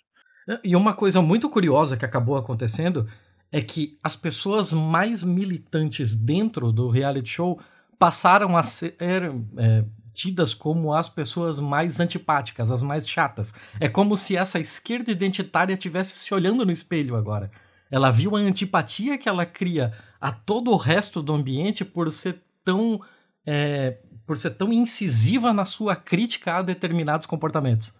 E tem toda a cultura do cancelamento, né? Essa coisa que a pessoa é a pessoa fala ah errado e ela é imediatamente cancelada no sentido de que você é, ah não, então não pode mais ler nada do que essa pessoa fala, você não pode ouvir nada do que ela diz porque ela errou, essa pessoa é totalmente cancelável, a gente finge que ela não existe uh, e apaga toda a produção que ela já teve e todas as coisas boas que ela já tenha feito porque ela está cancelada, né? O termo que a gente usa aqui, que não sei se usa em Portugal também, é, que vem do inglês, né? E, e, isso é muito chato também, né? E você, por defender isso, vai ser cancelada também. Mas é que é o problema, o problema exatamente é, e isso, é, isso é que isso tem a ver, ou seja, nós somos vítimas, a esquerda é vítima da mesma doença que fez crescer a extrema-direita, e eu acho que há uma parte que tem a ver com nós, se nós ainda queremos convencer as pessoas seja, nós ainda queremos ganhá-las ou só queremos ter razão. É. Eh, eu lembro-me, deixa-me contar este episódio, quando eu tinha atividade política, eu fui um dos fundadores do Bloco de Esquerda, que é o é um partido aqui a algures entre o uhum. PSOL e o PT. Pronto. Tem mais ou menos 8, 9%. É, foi o único partido, havia aqui um monopólio de, de, de, quatro partidos e foi o primeiro que o furou e pronto. E é um partido, é o correspondente, é, tem aliás relações muito próximas, quer com o PSOL, quer com, com, com, com algumas áreas mais à esquerda do PT. Eu fui um dos fundadores do, do partido e tive atividade política eh, como dirigente, saí do partido mais ou menos em 2013, portanto já há algum tempo, mas eh, eh, no início do partido, eu lembro que estávamos numa reunião, deixa-me contar esta história, desculpa se demorar um bocadinho, mas vou tentar não demorar muito. Não, imagina. Estávamos numa, numa reunião eh, com eh, militantes do partido trabalhavam numa empresa, numa fábrica que é a Auto Europa, que é uma fábrica da Volkswagen, moderna, tem um tipo de trabalhadores um pouco mais eh, de operários eh, mais qualificados, não é? Portanto, é uma fábrica responsável por 11% das exportações em Portugal, portanto é uma fábrica muito importante aqui perto de Lisboa, no, do outro lado do Rio Tejo. E estávamos a ter uma reunião com militantes do Bloco de Esquerda eram, não eram todos dessa fábrica, mas a maioria era, e estávamos a falar de uma proposta que o Bloco de Esquerda tinha para, uh, uh, que autorizava uh, a adoção de crianças por parte de casais do mesmo uhum. sexo, casais homossexuais.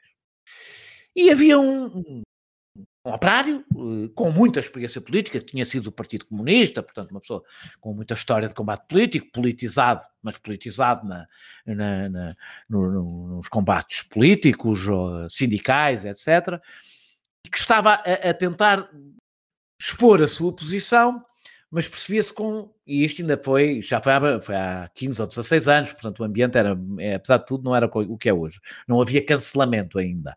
Uh, havia um pause, não havia um cancelamento. Uh, e, o, e o, ele estava a tentar explicar a sua posição e dizia: Não, eu não tenho nada contra homossexuais. E depois interrompia e dizia: ah, Mas não é que eu seja homossexual, não sou. E depois percebia que estava a exagerar e dizia: Mas não uhum. tenho nada contra, mas não sou. E eu estava ao lado de uma pessoa que queria que estava claramente com vontade de o pôr na, na ordem, não é? Seja de. E eu dei-lhe um toque e depois no fim disse: Tu não percebes para uma pessoa que tem a história que aquela pessoa tinha, política, luta contra a ditadura, de, não era uma pessoa jovem, o avanço enorme que significou este diálogo. E tu estavas disponível para o.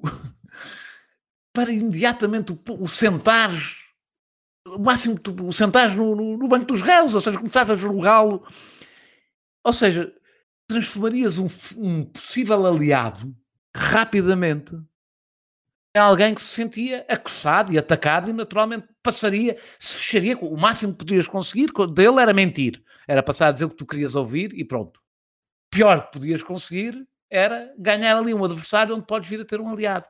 E a questão é exatamente esta, essa esquerda quer mesmo conquistar as pessoas demora mais tempo eh, ganhando-as para essa luta ou se se limita a ficar satisfeitas por elas sentirem receio de mostrar as suas dúvidas e as suas questões. Eu não estou com isto a defender que se seja complacente com o racismo, com o machismo. Não é isso que eu estou a defender. Estou a defender outra coisa. Não se trata de complacência ou não complacência. A política não é o espaço permanente do permanente julgamento política é o espaço do permanente conquista, de alianças, de conquistar mais pessoas para as causas. E nós, na realidade, a cultura das redes sociais, a cultura do, do, do, do, confronto diário e permanente entre pessoas que são incapazes de dialogar umas com as outras, não fez só nascer a extrema-direita. Fez nascer a incapacidade da esquerda fazer o que toda a vida quis fazer, que é conquistar maiorias sociais. Uhum conquistar maiorias sociais, eh, eu não, eh, o nosso combate não pode ser transformar todos os homens, todos os brancos, eh, todos os heterossexuais em alguém que tem que espiar alguma culpa. Eu não estou a dizer que isso está a acontecer. Os homens, não está, eu não estou a dizer aquilo que a direita diz, um dia destes não se pode ser branco, não se pode ser homem. Estou a falar daqueles que têm uma posição privilegiada. Sim, os homens têm uma posição privilegiada em relação às mulheres. Sim, os brancos têm, na, maior parte, na esmagadora maioria das sociedades, uma posição privilegiada em relação aos estudantes. Sim, os heterossexuais têm uma posição privilegiada em relação aos homossexuais na maior parte das sociedades. A questão é, nós queremos fazer combates que tornam todas as maiorias em, em, em, em pessoas que se identificam com a opressão ou queremos conquistá-las para combates, eh, para combates que, que nos levam a, a, uma, a, uma, sociedade melhor, em que as pessoas fazem o seu caminho. Algumas demoram mais tempo, outras demoram menos, mas fazem esse caminho. E não fazem esse caminho porque nós lhes dizemos tu és um machista, tu és um, um homofóbico, tu é...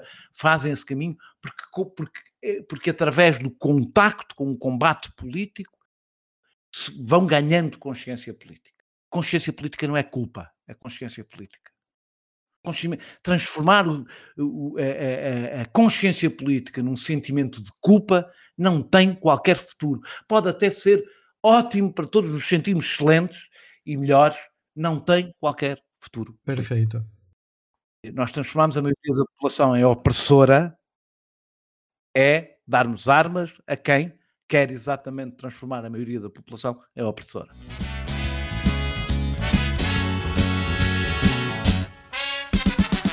Nunca se vence uma guerra lutando sozinho. Você sabe que a gente precisa entrar em contato com toda essa força contida que vive guardada. O eco de suas palavras não repercutem em nada. Sempre mais fácil achar que a culpa é do outro. Evita o aperto de mão de um possível aliado. É, convence as paredes do quarto e dorme tranquilo. Sabendo no fundo do peito que não era nada daquilo.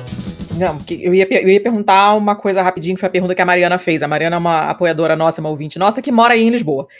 E ela perguntou, e, e bate com o que você está falando, porque toda vez que você fala, falou alguma coisa do Bolsonaro, ou falou alguma coisa da direita, você está falando, a gente ainda não, não aconteceu isso, ainda não. não, não mas você está vendo as pessoas aí é, usando o Bolsonaro e a extrema-direita em outros países, inclusive nos Estados Unidos, como um, uma, um cautionary tale, tipo, ó, ó, fique esperto porque vai acontecer aqui se a gente deixar. Porque esse aparecimento do Ventura, e a gente estava acompanhando as eleições, né, uh, no nosso grupo lá de apoiadores, e o Ventura em algum momento apareceu em segundo, a gente, cara, não é possível que esse cara esteja em segundo lugar. E depois a gente viu que ele foi... É, é, passado, né? E ficou em terceiro, mas ainda oh, assim não era nem para ele estar tá ali né? Não era nem é para ele estar ali. Ficou, ficou em terceiro, a poucas décimas da, da, da, candidata que ficou em segundo. Portanto, ele podia ter ficado em segundo perfeitamente, né?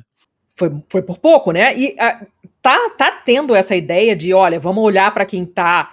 É, não vamos subestimar, porque a gente já tem outros exemplos em outros lugares, a gente, as pessoas subestimaram, acharam que era exagerado demais, era uma coisa muito maluca, jamais a pessoa ia ser eleita e tá lá. Aqui até eu acho que houve o contrário. Eu acho, eu acho que até contrário. Eu acho que muito pouca gente subestimou. Acho que houve o contrário. Até acho que houve. Hum. Subestimámos tão pouco que lhe demos alguma força com isso. Ou seja, hum. nós até se calhar começámos a dar relevância uhum. antes dele lá ter.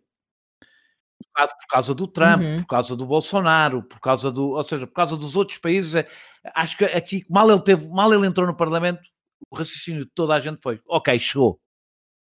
E ele ainda era só um deputado e foi, chegou.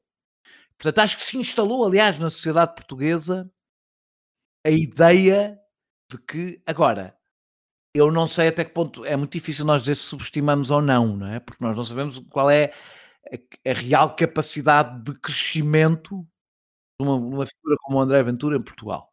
Porque Portugal não é o Brasil, portanto, os países, apesar de tudo, não se. Nós não conseguimos fazer transposições.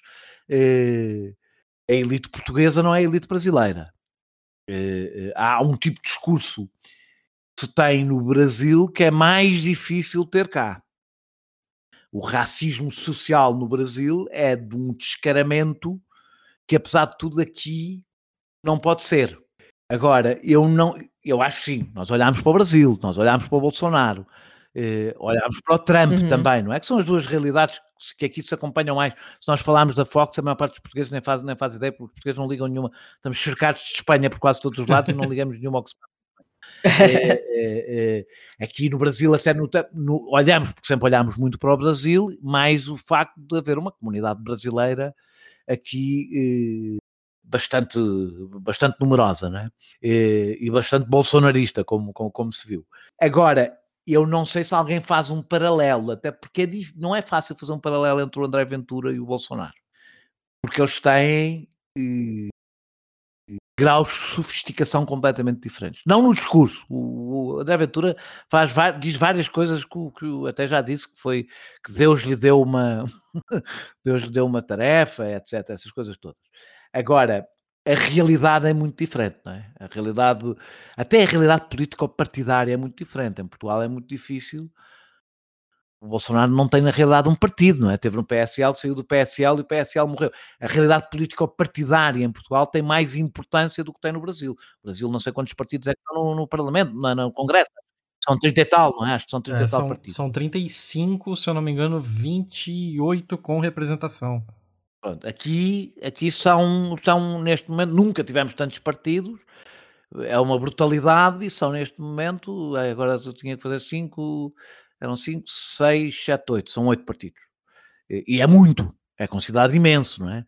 E, portanto, são mais, nós elegemos os deputados em listas, não elegemos uni, não temos eleição uninominal como vocês têm, ou, ou uma coisa tão personalizada como vocês têm. As realidades são muito diferentes. Agora, há uma coisa que se percebe, é há uma técnica que é compreensível, que é aquela que estávamos a falar há bocado. É o escândalo, é, é, é, é o caso, é a utilização das redes sociais, muito, muito, muitas redes sociais. É criar um inimigo e tal. Exato, é o inimigo, é a coisa ultra, ultra personalizada e, e, não ligar propriamente a um programa, não é? Não ter, ter um casos, ter uma outra frase muito, muito violenta, um discurso hiper simples, hiper simplificado.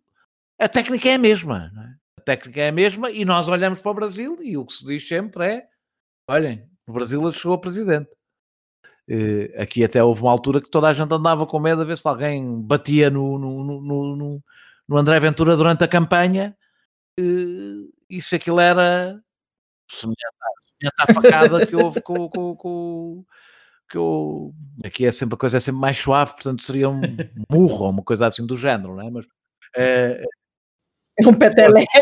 toda a gente já estava com medo, dizer, vamos lá ver se ele não arranja uma, uma, coisa desse género. E houve até umas pedradas que foram mandadas por, por, por gigantes que se manifestaram contra ele. Uh, e ficou logo tudo com muito medo se isso, se isso, se isso, se isso acontecia. Nós olhamos uhum. para o Brasil, não é?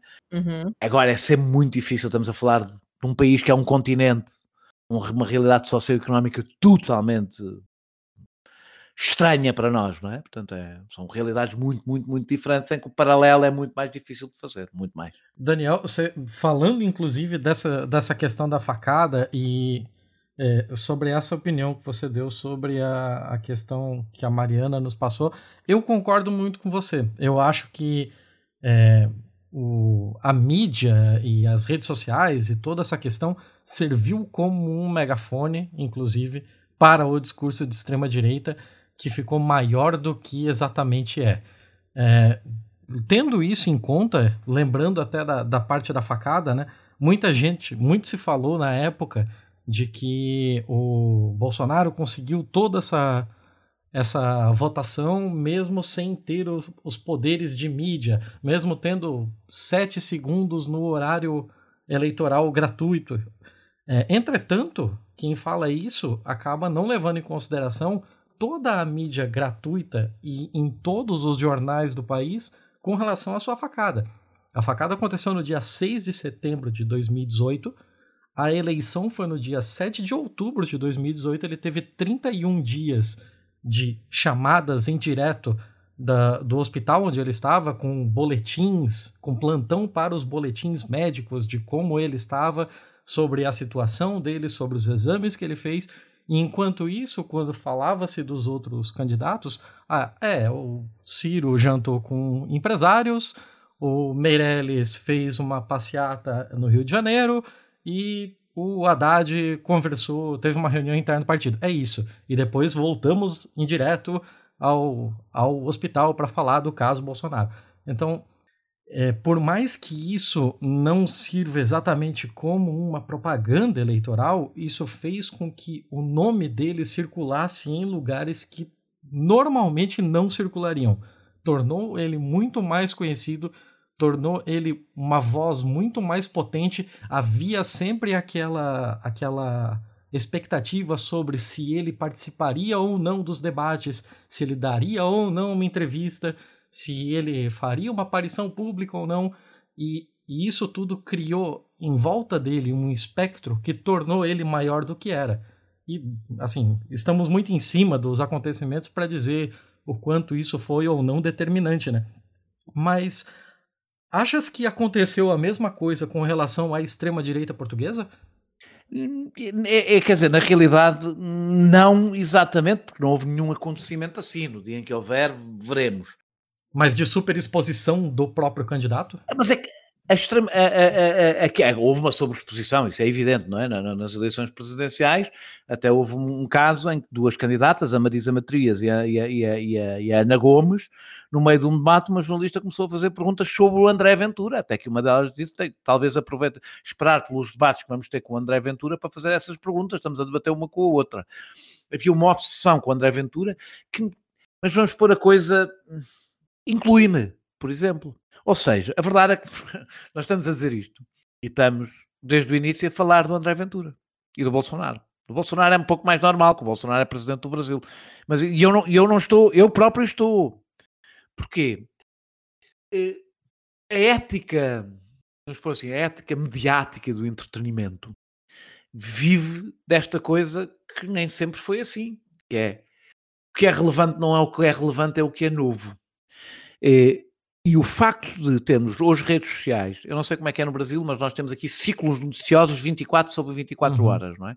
Não é como de antes, que uma pessoa esperava pela hora do telejornal e via o telejornal, e era aquela hora, aquela meia hora, em que todos os acontecimentos eram selecionados, condensados, e provavelmente o Bolsonaro e o André Ventura teriam direito a 3 minutos de atenção, eh, eh, ou 4 ou 5, mesmo que tivessem uma muita atenção, não deixariam de ser 5 ou 6 minutos é este momento em que nós estamos permanentemente a consumir informação, mais importante do que o que se tem para dizer é estar sempre a dizer, é estar sempre lá.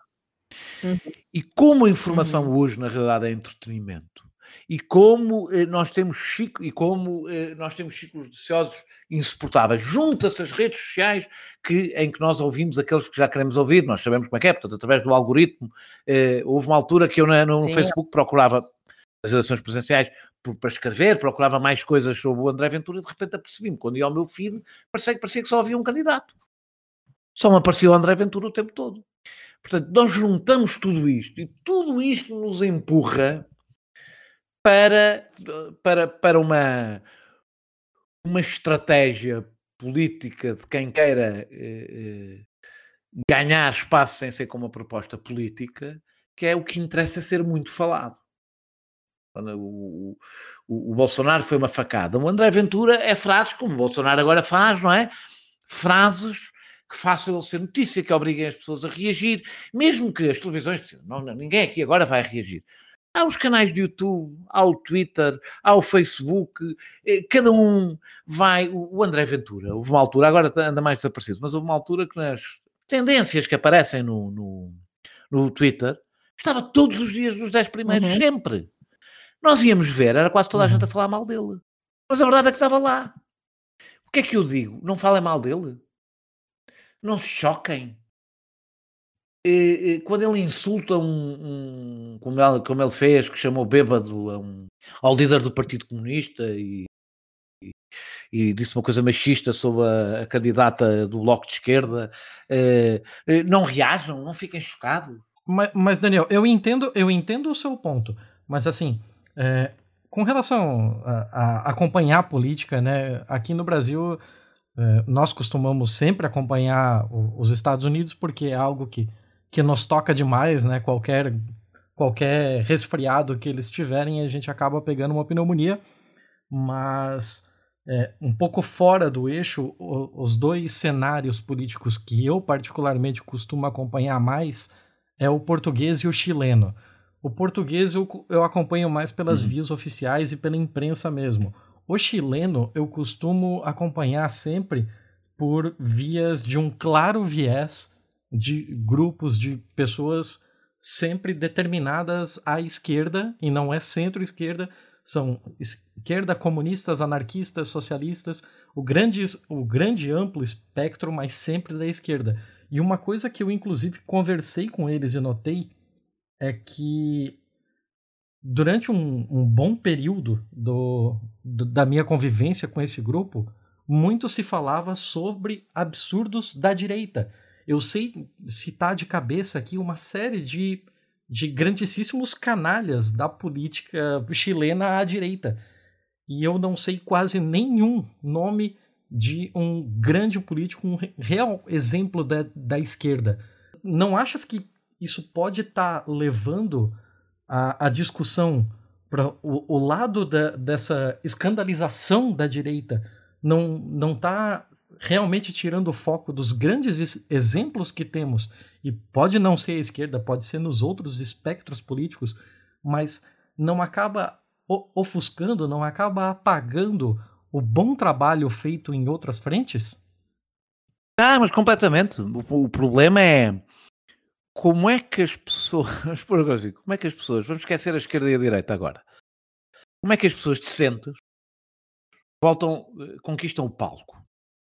Eu se tivesse uma resposta, acho, acho, que podíamos todos uh, uh, espalhava rapidamente e começávamos a fazer esse trabalho.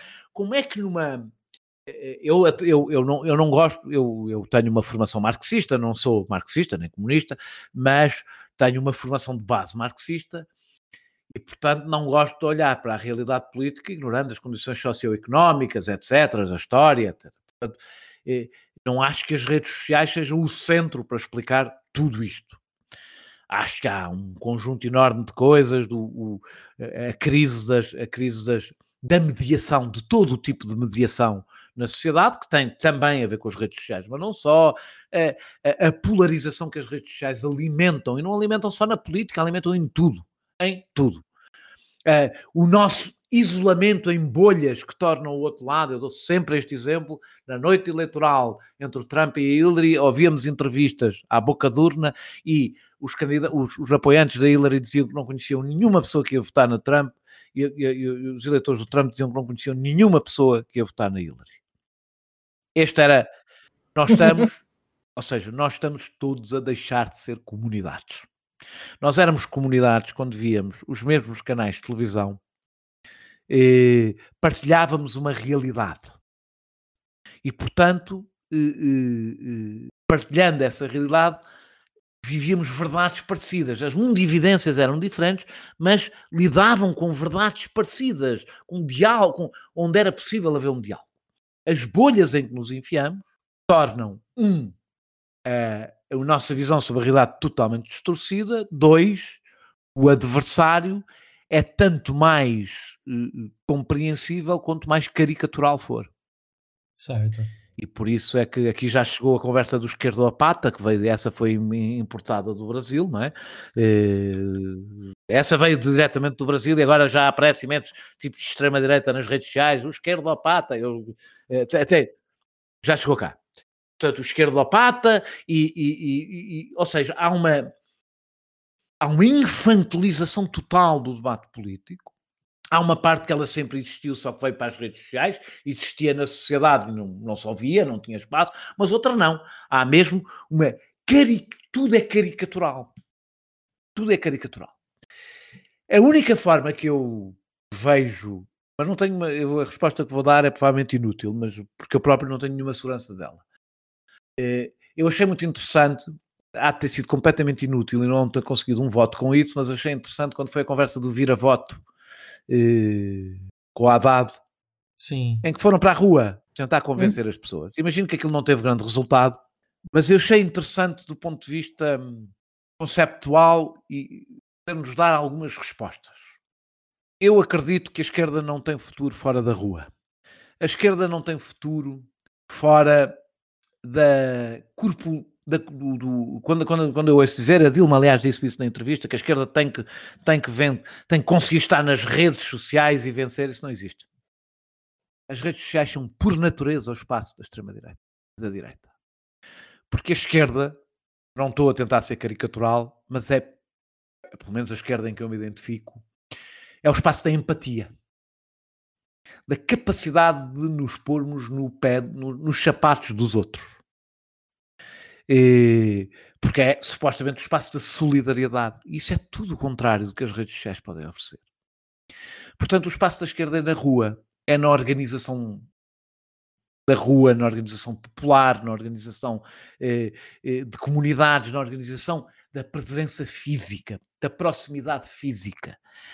E o meu problema é quando digo isto, tenho absoluta consciência que estou a ter uma posição quase conservadora. É? Que ignora as alterações tecnológicas e quer regressar a um mundo que já não existe. Não sei se ele já existe ou não existe, não sei o que é que nos reserva a relação com, as, com estas tecnologias, sei que qualquer ilusão sobre vencer a direita com as armas da direita é, está dotada ao fracasso, porque os meios são os fins. Não se propõe uma sociedade mais justa e solidária e que aprenda a viver em comunidade, com cada um sentado no seu sofá em frente a um computador a dizer a escrever coisas no Facebook. Não se aprende a construção de uma vida em comunidade sozinho em casa. E portanto, se calhar a esquerda há coisas em que tem que voltar ao princípio. E até alguma radicalização, se quisermos. Eh, de regressar àquilo que a fez forte, que foi a capacidade de organizar pessoas. E não é a capacidade só de agitar as pessoas, de irritar, das pessoas se indignarem, não é de se organizarem, de se auto-organizarem, de conseguirem aquilo que é a tragédia que nos pode perder e que isto da pandemia ainda veio piorar mais um bocadinho, que é a incapacidade de estarmos com o outro. Eu, eu vou dizer, a minha experiência política, houve uma regra que sempre tive. Não participe em estou a falar organização política, que é uma coisa que já não faço há muito tempo, mas participação da organização política, não participe em grupos de discussão online. Hum. Acredito no diálogo político feito um, em grupos de discussão escrita, eh, sem corpo, sem cara, porque eu não acredito na empatia e na capacidade de negociação sem corpo, sem cara, sem proximidade. E eu acho que isto não é um pormenor. Pode parecer um pormenor, pode parecer uma questão estritamente tecnológica, não é? Como, como esta pandemia nos vai mostrar e vai tender, a piorar tudo aquilo eh, que eu estou a falar. Nós temos que conseguir voltar a estar próximo das pessoas. É a maior arma contra a extrema-direita. É a coisa que eu noto eu sou bastante insultado, como devem imaginar, eh, porque é semelhante, não há de ser tão mal como no Brasil, não sei, se calhar já é, já nem sei, já perdi, a, a, já ganhei um casco tão grande que já, já começo a perder noção.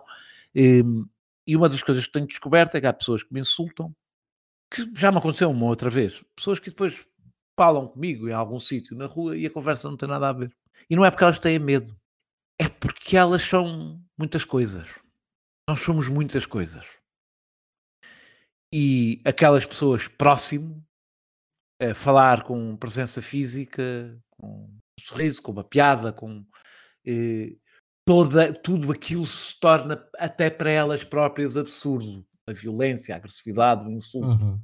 A extrema-direita é o espaço natural, as redes sociais, o melhor que podia ter acontecido à extrema-direita é o espaço do ódio por natureza, da incompreensão por natureza. Nós julgámos a dar altura, no início eu tive algumas ilusões que era o da partilha, não é. Não é. Eu não estou a dizer para a esquerda sair das redes sociais, bom, mal seria, não é nada disso. O que eu estou a dizer é a capacidade de organizar as pessoas em projetos, em coisas, em coisas locais, em coisas é, no bairro, é, é, é uma das principais armas contra esta incomunicabilidade que só pode destruir a esquerda. Só pode destruir a esquerda, nunca destruirá a extrema-direita. A extrema-direita vive da incomunicabilidade, vive da incompreensão do outro, vive do ódio perante o outro, seja pela etnia, seja pela orientação sexual, seja por tudo isto. O maior erro da esquerda é, voltando à nossa conversa sobre o cancelamento, é acreditar que a sua resposta é de alguma forma a mesma. Que a sua resposta é dizer a um tipo que é homofóbico, é culturalmente homofóbico, vamos esquecer o politicamente homofóbico, vamos esquecer o homofóbico militante, aquele que eh, tem nisso uma bandeira política. Falar do homofóbico é a esmagadora maioria das pessoas. Que a melhor arma contra esse homofóbico é ter uma polémica eh, nas redes sociais a denunciá-lo e a dizer tu não és do meu campo, sai daqui. Isso é o campo, é o campo, é, é como as coisas funcionam nas redes sociais, é o campo da extrema-direita. Porque é o campo da incomunicabilidade. Eu não estou a dizer que a esquerda é boazinha, que é boazinha, que gosta do diálogo, e não é nada disso que eu estou a dizer. Aliás, a história eh, se encarregar, eh, encarregar-se-ia de me, de me desmentir de forma bastante uh, evidente, não é? A esquerda tem o seu quinhão de crimes e não é pequeno. Estou a falar de outra coisa, estou a falar a construção de redes de solidariedade. Disso a Sim. esquerda depende. E redes de solidariedade significa comunicação, significa falar com o outro, compreender o outro, chegar ao outro, convencer o outro, ganhar o outro. E isso, na minha opinião, faz organizando. Organizando na rua, organizando nos sítios onde se trabalha, organizando, faz combatendo aquele que é o maior perigo para a esquerda, que é a atomização dos indivíduos. Essa é a grande vitória do neoliberalismo e da extrema, da extrema-direita em conjunto. É a atomização dos indivíduos nos seus próprios egoísmos, nas suas próprias. E agora vou dizer, pronto, agora é que sou mesmo morto, nas suas próprias identidades. Eh, Há um lado. Eu não, eu não me aponho à esquerda identitária porque eu não tenho, não, não gosto de fazer essa divisão. Também aí acho que as nossas lutas todas são, podem seguir caminhos conjuntos e negociados e, e- e partilhados. Agora, há o risco de algum discurso da esquerda identitária é também o fechamento de cada um na sua própria identidade, na sua própria biografia. Eu não sou politicamente a minha biografia. Não quero ser politicamente a minha biografia. Uma das coisas, uma das grandes conquistas da esquerda é exatamente essa, é nós não somos só a nossa biografia, nós fazemos parte de uma tradição histórica que se filia na história de outros e não só daqueles que são parecidos connosco. Alguns que são o oposto, alguns que nós nem compreendemos, que vivem noutras partes do planeta, que nós não compreendemos a sua cultura, que têm condições sociais totalmente diferentes das nossas e nós somos solidários com eles. Nós não somos só a nossa própria história individual e dos nossos, nós olhamos para lá do monte que está à nossa vista, nós vemos para lá da nossa aldeia, vemos, somos eu sou internacionalista e continuo a ser, incluindo a minha solidariedade para povos que eu não compreendo. E isto implica que a esquerda transformar-se apenas na afirmação identitária de cada um ou no sentimento de culpa de outros, é fraco, é pequeno e acompanha a mesma atomização eh, à volta do nosso próprio umbigo e da nossa própria história. E temos que ser um pouco mais do que isso, temos que nos filiar em tradições que nos transcendem. Isso implica conhecer os outros, estar na rua com os outros, organizarmos com os outros, estranharmos os outros, irritarmos-nos com os outros, não percebermos como é que ele não percebe o que nós percebemos e fazer esse caminho. Eu acho que a esquerda está a perder essa capacidade. Uma das razões também tem a ver com o que eu disse há bocado, é que está a ficar puritana, moralista, julgadora, eh, e isso não chega para construir, para construir projetos políticos. Dona Letícia, eu acho que fica difícil continuar depois dessa fala, né? A gente já tá com o adiantado da hora, eu acho que podemos encaminhar para o final, o que você acha? Podemos encaminhar para o final. Caramba, que papo legal. Puxa vida. Ai, quando é bom conversar gente boa de conversar. Esse- essa coisa do da. Sim, a gente vai encerrar, mas eu queria fazer um, um comentáriozinho, né? Essa coisa da comunidade e tal. É uma, é uma coisa que num, num, num país tendencialmente carrocrata, como é o Brasil, né? A gente tem essa coisa muito de valorizar o, o carro como símbolo de status, como objetivo de vida, como presente de formatura, né? É, é um, é um passo importante da vida das pessoas, você ter o primeiro carro e tal. E a gente acaba é, saindo do, do prédio de carro e chega num lugar, você bota na garagem, entra no elevador, você não vê ninguém. Você fica no, no carro uma boa parte do dia e você não, não, não anda pela rua. Aqui em Curitiba, em particular, é uma cidade que tem um transporte público que funciona bastante bem. Ah, o trânsito é bem razoável. Eu até, eh, as primeiras vezes, às vezes o motorista de táxi falava: Nossa, tá tudo parado hoje. E teve uma vez que eu contei e eram oito carros e ele estava assim, indignado porque estava tudo parado. Eu falei, querido, você tem que dar um pulinho no Rio, em São Paulo, porque os seus parâmetros estão meio errados. Então, é uma cidade que flui muito bem, apesar disso, as pessoas andam muito de carro, né? Tem um transporte público que funciona, mas as pessoas andam muito de carro. E, e eu estava conversando isso com a minha mãe outro dia, que é muito estranha essa cultura de você não andar na rua, porque quando o teu prédio tem uma garagem subterrânea, você pega um elevador, desce, entra no seu carro, sai, para num edifício, no estacionamento do seu trabalho, entra no elevador, entra numa sala, você não, não encontrou ninguém, você não cruzou com ninguém, você nem sabe quem frequenta o seu bairro. E isso é muito estranho. E eu aqui em Curitiba não tenho carro e eu moro num lugar, o Thiago sabe, que já veio aqui muitas vezes, eu moro num lugar muito perto do centro, que tem todo o comércio da minha vida, até laboratório que faz exame de sangue de cachorro para minha cachorra, fica a menos de 10 minutos a pé da minha casa. Eu faço muita coisa a pé. E você ter esse contato com, com, com comércio de rua, você cruzar sempre com as mesmas pessoas, sabe? Eu nem sei onde a pessoa mora direito, mas eu sei que é por aqui e eu encontro com ela. E já aconteceu, mais de uma vez, inclusive, de cruzar com uma pessoa que eu vejo sempre, a gente nunca parou para conversar, mas a pessoa fala: Você, você sabe qual número que tem que ligar para falar desse fio aqui que está caído do poste? Né? Você reparou que essa calçada aqui, você sabe com quem que eu tenho que falar? Nossa, esse capim tá alto, vamos ligar para a prefeitura para pedir para vir aqui cortar? Então, você, quando encontra com as pessoas fisicamente, realmente existe uma sensação de comunidade que a, a vida online não te dá. E isso, eu sou uma pessoa que mora na internet, eu estou eternamente conversando com as pessoas online, mas essa vida de, de de bairro mesmo, né, de comércio pequeno, de você conhecer os seus vizinhos, de todo mundo tomar uma atitude para resolver um determinado problema. É, isso falta aqui no Brasil, né? E, e, vai, e, vai, faltando cada vez mais, vai faltando cada vez mais em cada vez mais sítios, não é? Portanto, é, essa é o nova. E, e, eu acho, sabes que eu acho que é mesmo.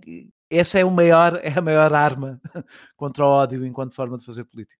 É a maior arma de todas. É a única que sobra, na realidade, acho eu. É, então vamos torcer para esse vírus chato sair logo para a gente ir embora, para a gente poder andar na rua, bater perna e, e, encontrar os vizinhos e bater papo. Eu, né? O Thiago não fala com ninguém, mas eu falo. Eu falo todo O Thiago é antissocial e eu sou hipersocial. Nós nascemos é, tudo, tudo trocado. Ah, viva a liberdade, né, filho? Pois irreversível, pois claro, irreversívelzinho. Pluralismo a dar com pau, nada será como antes. Agora todos se chateiam de outra maneira, não é, filho? Ora que porra, deixa lá correr, mas filho, homem, andas numa alta, pá, é assim mesmo. Cada um a curtir a sua, podia ser tão porreiro, não é? Preocupações, crises políticas, pá. A culpa é dos partidos, pá. Esta merda dos partidos é que divide a malta, pá. Pois, pá, é só baleio, pá. O pessoal não quer trabalhar, pá. Razão tem o Jaime Neves, pá. Olha, deixaste cair as chaves Pois pá, que é essa orelha de preto que tens no porta-chaves. É pá, deixa-te disso, não desestabilizes, pá. É, faz favor, mais uma bica e um pastel nada. Uma porra, pá, um autêntico desastre o 25 de Abril. Esta confusão, pá. A malta estava sossegadinha, a bica aqui chões, a gasosa a sentir. Está bem, essa merda da PID, pá, terrafais e o caraco. Mas no fim de contas, quem é que não colaborava, hã? Quantos bufos é que não havia nesta merda deste país, hã? Quem é que não se calava? Quem é que arriscava cor e cabelo? Assim mesmo, que chama arriscar, hã? Meia dúzia de líricos, pá. Uh, mas, enfim, acabei meu, meu, meu parênteses longo e sim, vamos nos encaminhar para o final então, que já está tarde para caramba aí, que a gente sabe.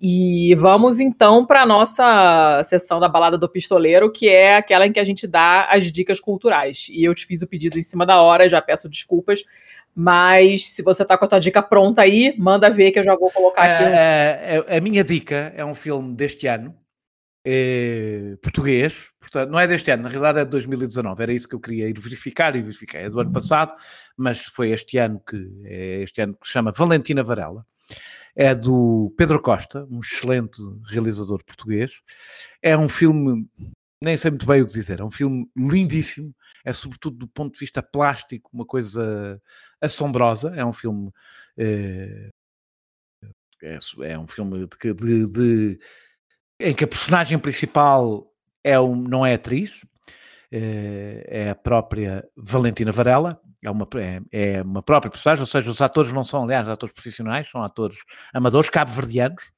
ela própria é cabo-verdiana, grande parte do filme, aliás, é, é, é em crioulo, cabo-verdiano, é, e é um filme de uma beleza do ponto de vista estético absolutamente assombrosa. Eh, o Pedro Costa é o melhor, provavelmente o melhor realizador português.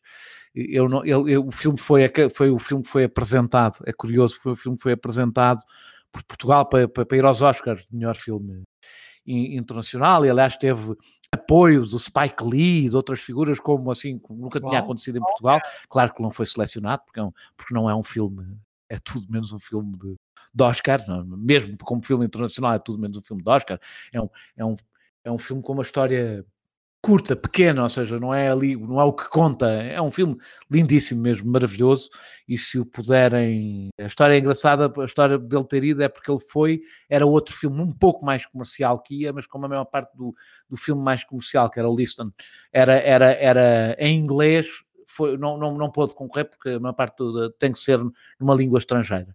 E acabou por avançar este, que é um filme muitíssimo melhor, eh, que se vocês puderem ver de alguma forma, não sei se, não sei se chegará ao Brasil, eh, um jeito. mas deem um jeito, porque é um filme lindíssimo, lindíssimo. Ótimo, tá marcadinho aqui. É, Tiago. Eu posso trocar a minha dica por uma pergunta curta? Você me deixa?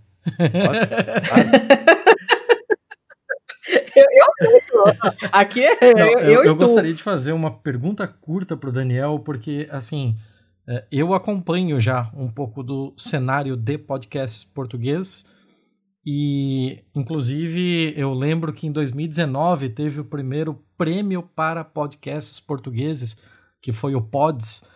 E se eu não me engano, entre os realizadores que conseguiram é, ganhar alguns dos prêmios, creio que o Fumaça tenha sido o único que era 100% independente, né? Eu creio que todos os outros tinham algum tipo de, de parceria com o público, com rádios. É, o Pods teve um, um dos problemas do Pods, do bom ponto de vista, foi esse: foi não fazer uma separação clara entre o que são podcasts, podcasts, não é? E o que são coisas de rádio transformadas em podcasts, que não são podcasts, Exato. são coisas de rádio transformadas que depois vão para outro instrumento. Acho que essa separação tem que ser feita porque são realidades completamente diferentes. Não há muito, há alguns podcasts independentes em Portugal, eh, vários aliás, e, e, e o Fumaça é um deles, não é? E é talvez o mais ambicioso desse ponto de vista. A gente já gravou com eles, inclusive. Eu sei, eu sei, eu, eu ouvi, eu ouvi a vossa entrevista. Ai, que Ah, eu, eu, eu tô com vergonha porque aquele foi um dos episódios que a gente teve um- o áudio mais precário É, possível. eu, assim. sim, não estava excelente, não estava excelente, mas eh, eu, o conteúdo é conta. Mas aproveitando então, eu gostaria de ceder a minha indicação para permitir que o próprio Daniel fizesse indicações de podcasts portugueses independentes. Eu, eu gosto de podcasts de, de- de- conversa, de, de- de entrevista. Eu não sou um consumidor, tenho que dizer que não sou um consumidor eh, eh, obsessivo de podcasts. Não é? Não, não, não, eu, não, eu não consigo trabalhar a, a ouvir nada, o que limita logo muito, porque como eu trabalho, como eu vos expliquei no princípio, eu escrevo seis textos por semana, participo em dois programas de televisão, um programa de rádio e faço uma entrevista, não sobra muito tempo para não estar a trabalhar. E eu nem ler, nem trabalhar, consigo estar a ouvir coisas. Mas eu ouço o, o- com frequência o- um podcast que é o 45 Graus, do José Maria Pimentel, que tem uma coisa que eu gosto. é O José Maria Pimentel, que é um rapaz relativamente novo, ele, ele, ele entrevistou-me já há bastante tempo. eh, e Ele agora, aliás, vai publicar o podcast em livro e ele, neste momento, já está alojado no Jornal Público. Mas não estava, e grande parte do tempo, ou seja, é um daqueles casos ao contrário, ou seja, de alguém que tinha um podcast Uhum. feito por ele, não é? E, e que depois, mais tarde, recentemente, foi convidado para alojar o podcast dele no, no Jornal Público. Eh, mas é, continua a ser um podcast no sentido de ser independente, porque é, é a linha editorial dele e não é, não é um projeto do público. E é um, é um tipo, é, uma, é, uma, é um tipo que tem uma qualidade de, conversador nata. Ou seja, ele consegue. A conversa é longa, geralmente são conversas longas, e ele tem uma maneira de conversar. Eu fiquei bastante surpreendido. Já tem uma abertura pouco habitual eh, nas conversas, ou seja, ele tem uma grande abertura para ir tentando realmente perceber o que é que a pessoa está a dizer, mudar de opinião durante a conversa, vale a pena. É uma conversa, ele tem algumas entrevistas muito giras, uma- uma- umas conversas muito giras, e depois tam- também do público, este é diferente, não é totalmente independente, mas eu tenho que, tenho que, que dar. O outro podcast, eu só descobri, aliás, que estava no público, o outro que eu disse, só o 45 graus, só descobri que estava no público para a semana passada, porque eu estava habituado a ouvi-lo normalmente, não é? Este nasceu no Jornal Público e eu estou a fazer publicidade a um concorrente, porque eu sou do Jornal Expresso, eh, eh, eh, mas estou a fazer um- uma publicidade O Público é o jornal, os dois jornais de maior referência em Portugal, é o Público enquanto diário e é o Expresso enquanto semanário, mas são jornais com culturas um pouco diferentes. Uh, e, e, o que é, um, é do Rui Tavares, que é historiador, e que tem um podcast que eu acho que já acabou, mas vão ouvir, que é de história. É um podcast de história que se chama Agora, Agora e Mais Agora. Sensacional. Conhecemos, conhecemos. Quem foi que indicou para? Olha, então se conhecem, pronto, então eh, eh, aconselho aos vossos ouvintes que vão ouvir, é muito, é muito, muito giro, muito bem feito, eh, eh, vale mesmo a pena, vale mesmo a pena ouvir. São os dois podcasts que eu ouço com frequência. Como digo, não sou um ouvinte obsessivo de podcasts, porque não sou por uma questão, não é por uma questão de falta de gosto, é por uh, o tempo que me sobra não dá para tudo e portanto eu ouço podcasts apenas numa circunstância, a, a conduzir. Uh, e portanto ouço quando faço viagens maiores ou quando vou passear todos os dias a minha cadela a Monsanto, eu tenho uma pastora alemã e vou passear Uh, Monsanto é um grande parque, se vocês já estiveram em Lisboa, ouviram falar, Monsanto é um grande parque, é mesmo é o pulmão de Lisboa. É um enorme. Não é bem um parque, é mais do que um parque, é, uma, é quase um, ocupa para aí uh, um quarto de Lisboa. Uh, e quando eu vou passear a minha cadela uh, lá, ponho os, ponho os fones e ouço também podcasts. São as duas, e a conduzir. E portanto não me sobra muito tempo, estes dois aconselho. É, eu, eu, tenho também esse problema, porque eu trabalho como tradutora, então é impossível trabalhar e, e ouvir ao mesmo tempo, não tem como, né? Claro. Mas como eu faço muita coisa a pé, como eu disse, eu não tenho carro, e eu tenho uma cachorra também, então eu ando muitos quilômetros é, com ela por dia, e a gente, durante os passeios, são os momentos em que eu escuto, né? Mas eu sou viciada mesmo, admito que eu sou viciadaça. é, o, o, parque é enorme, né? É um, é um é, nem parece um parque mesmo, é um negócio gigante, assim, uma área muito grande, muito bonito que eu não conheci, tenho que colocar na minha lista para a próxima quando, vez. Quando que cá eu vieres, eu, eu, eu contactas-me eu levo-te a Monsanto. Opa! Eu provavelmente estou morar, eh, na verdade. Então, estou esperando o coronavírus me deixar a gente poder sair daqui para poder dar um, dar um pulo aí com calma.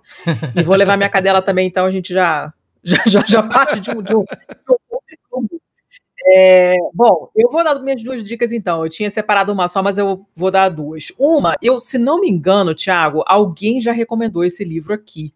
Eu não me lembro quem foi, porque eu fiquei com preguiça de olhar, olhar lá na nossa, na nossa listinha. Que é um livro chamado The Filter Bubble. Uh, eu esqueci o nome do autor, meu livro está lá no meu quarto, eu tô com preguiça de, de pedir para Carol lá pegar para mim, tadinho. Filter Bubble. Ele tá meio. Eu acho que ele foi indicado por alguém ou nas urnas eletrônicas, ou. Não lembro. Não lembro, foi algum podcast de política. E ele fala, ele tá um pouco defasado, porque ele já. Ele fala muito, tipo, do Yahoo ainda, quando o Yahoo ainda era uma coisa muito grande e tal. Mas ele, ele, fala, ele fala do começo. Ele conta a história desse, desse algoritmo e das bolhas. Como é que isso foi aparecendo. Eu tô em dois terços do livro já lidos. É muito interessante é muito assustador, porque você pensar como aquilo começou e as previsões que ele fazia, e eu acho que a gente está pior até do que ele previu que ia acontecer. É muito interessante o livro, eu recomendo. Tem bastante a ver com isso que a gente estava falando, principalmente com essa parte final, né, da gente ficar amplificando o discurso na, na internet e, e, perdendo esse contato cara a cara e tal. Uh, não lembro o nome do autor, é um, um famosão, um Paris, uma coisa assim, é um cara bem famoso. E um outro livro que eu vou indicar que não tem nada a ver com esse assunto é um livro que eu comprei em Portugal quando eu estive em Lisboa a segunda e última vez. Eu passei um dia inteiro com a minha amiga Rafa, que é uma pessoa maravilhosa, e uh, ela é portuguesa. A gente entrou numa livraria e ela foi me dando dicas de autores que não chegam aqui, que eu não conhecia. E acabei comprando um livro da Dulce Maria Cardoso. Se chama Campo de Sangue. É um livro irritante, porque todo mundo é horrível, você não sabe o que acontece de verdade, porque todo mundo mente o tempo inteiro. Uh, é muito bem escrito. Eu gosto de livros que causam essas reações, inclusive as negativas, quer dizer que o livro é bem escrito. Gostei muito, é um, ele tem uma linguagem diferente, uma, uma maneira de contar a história, um, uma cronologia meio estranha, meio esquisita, assim. É um livro que você custa entrar, porque você não entende muito bem o que está acontecendo, mas eu gostei bastante, me pegou muito, eu li de uma tacada só, sentei e fui. Uh, achei ele bem legal. Se vocês. Ele saiu aqui no Brasil pela Companhia das Letras. Tava em promoção, inclusive, eu acabei de ver quando eu fui botar o link aqui. Então, se vocês. Posso, posso aconselhar-te outro livro da, da Dulce Maria Cardoso? O, o, o, Claro, o deve. Retorno. É, porquê? Porque nós falámos sobre isso aqui quando eu falei das pessoas que regressaram da África. Eh, o, o Ela Ah. própria é, vamos utilizar esta expressão, retornado, que é uma expressão aqui em Portugal muito difícil, porque, mas que são as pessoas que voltaram das colónias a seguir ao 25 de Abril. E, e ela conta, a história não é dela, porque ela conta do ponto de vista de um rapaz, eh, mas de um rapaz jovem eh, eh, retornado, não é? Portanto, é Uhum. o tempo que está em Angola e depois quando regressa, chama-se o retorno, é posterior a esse, esse que tu, esse, o Campo de Sangue, acho que aliás é o primeiro, é o primeiro livro dela publicado, o retorno é, há de ser de dois, 2010, 2009, 2011, por aí, e é um livro maravilhoso, um livro pequenino, maravilhoso. Ah, que bom. Eu gostei muito da escrita dela. Esse O Campo de Sangue me pegou assim legal. Eu gostei bastante. Inclusive, essa, essa, essa habilidade de te irritar né? é uma escrita muito habilidosa. Eu, eu gostei muito do jeito dela escrever e fiquei com vontade de ler mais coisas dela mesmo. Então, boa, boa dica, vou procurar. Eu não sei se o retorno saiu aqui também? Vou procurar depois. O Campo de Sangue tá pela Companhia das Letras. Tá, os links, como sempre, estão todos ali nos, nos show notes para quem, quem for procurar.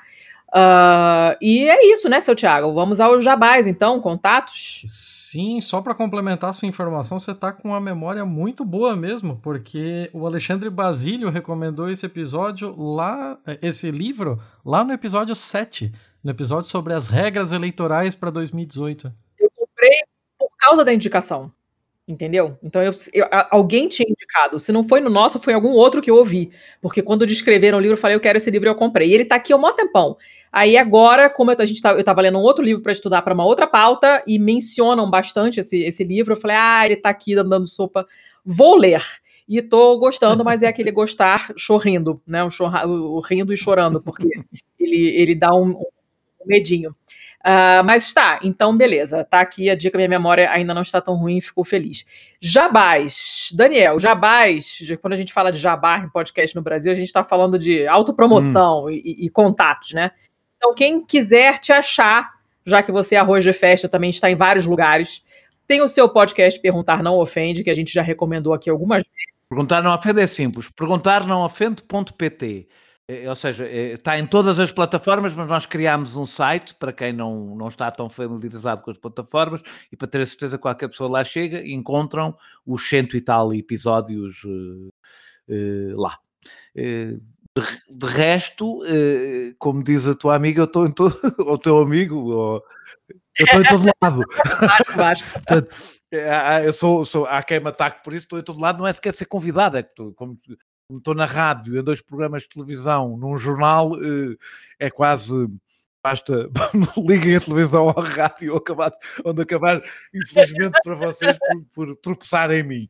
Eh, eh, mas, mas aqui, sobretudo, quero promover o Perguntar Não Ofende eh, e vão ouvir, pelo menos os brasileiros, além da- do interesse que tenham sobre as coisas portuguesas. Olha, há uma entrevista a uma ativista cigana, por exemplo, que é a Maria Gil. Eh, eh, foi uma entrevista difícil, não, não foi difícil por, por ela ter sido difícil, pelo contrário, foi maravilhosa, mas é, é um assunto tão que- em Portugal. Em Delicado, Portugal está a né? ganhar dimensões tais que foi uma, uma, uma conversa eh, muito entusiasmante, mas digo difícil, eh, e as entrevistas que fiz aos vários brasileiros, onde vocês poderão verificar a minha absoluta ignorância Imagina. em relação ao Brasil. Não é verdade. eh, mas os entrevistados, felizmente, não, sabem, sabem coisas e acho que é o perguntar não não ofende.pt. Ah, da nossa parte, você pode encontrar todos os links para as coisas que falamos durante esse episódio, inclusive os redirecionamentos para o próprio site e para o podcast do Daniel, no nosso site também, pistolando.com. Para falar conosco, você pode utilizar tanto o e-mail contato arroba pistolando.com ou mesmo a caixa de comentários do post onde está saindo esse episódio. Além disso, temos as redes sociais, Instagram e Twitter como pistolandopod. É isso aí. E as nossas parcerias que vocês já conhecem, né? A, editora Boitempo, o site é boitempoeditorial.com.br barra pistolando, e que vocês comprarem por lá, a gente ganha uns trocadex. Nós temos a parceria com a vesteesquerda.com.br, cheio de camiseta maravilhosa, inclusive a nossa a camiseta do Pistolando. Usando o cupom PISTOLA10 você tem 10% de desconto. Nossos é, sites de financiamento coletivo estamos em catarse.me barra pistolando. Estamos também no patreon.com barra pistolando para quem estiver fora do Brasil. E agora nós também temos um PicPay. É só procurar Pistolando, só tem a gente lá, com esse nome, óbvio. E quem conseguir separar os trocadinhos para ajudar a gente ou ajudar qualquer outro é, a gente recomenda que vocês ajudem, né, esses produtores de, de conteúdo independente, que é o que a gente pessoalmente faz também, e quem ajudar a gente ganha de, de brinde, de, de, de obrigado, de agradecimento, de recompensa, o acesso à Pistolândia, que é o nosso grupo de apoiadores no Telegram e que é um grupo de pessoas sensacionais, então eu recomendo altamente. Quem não está lá não está se divertindo tanto nas internets quanto poderia, só digo isso. Inclusive com vários em Portugal, né?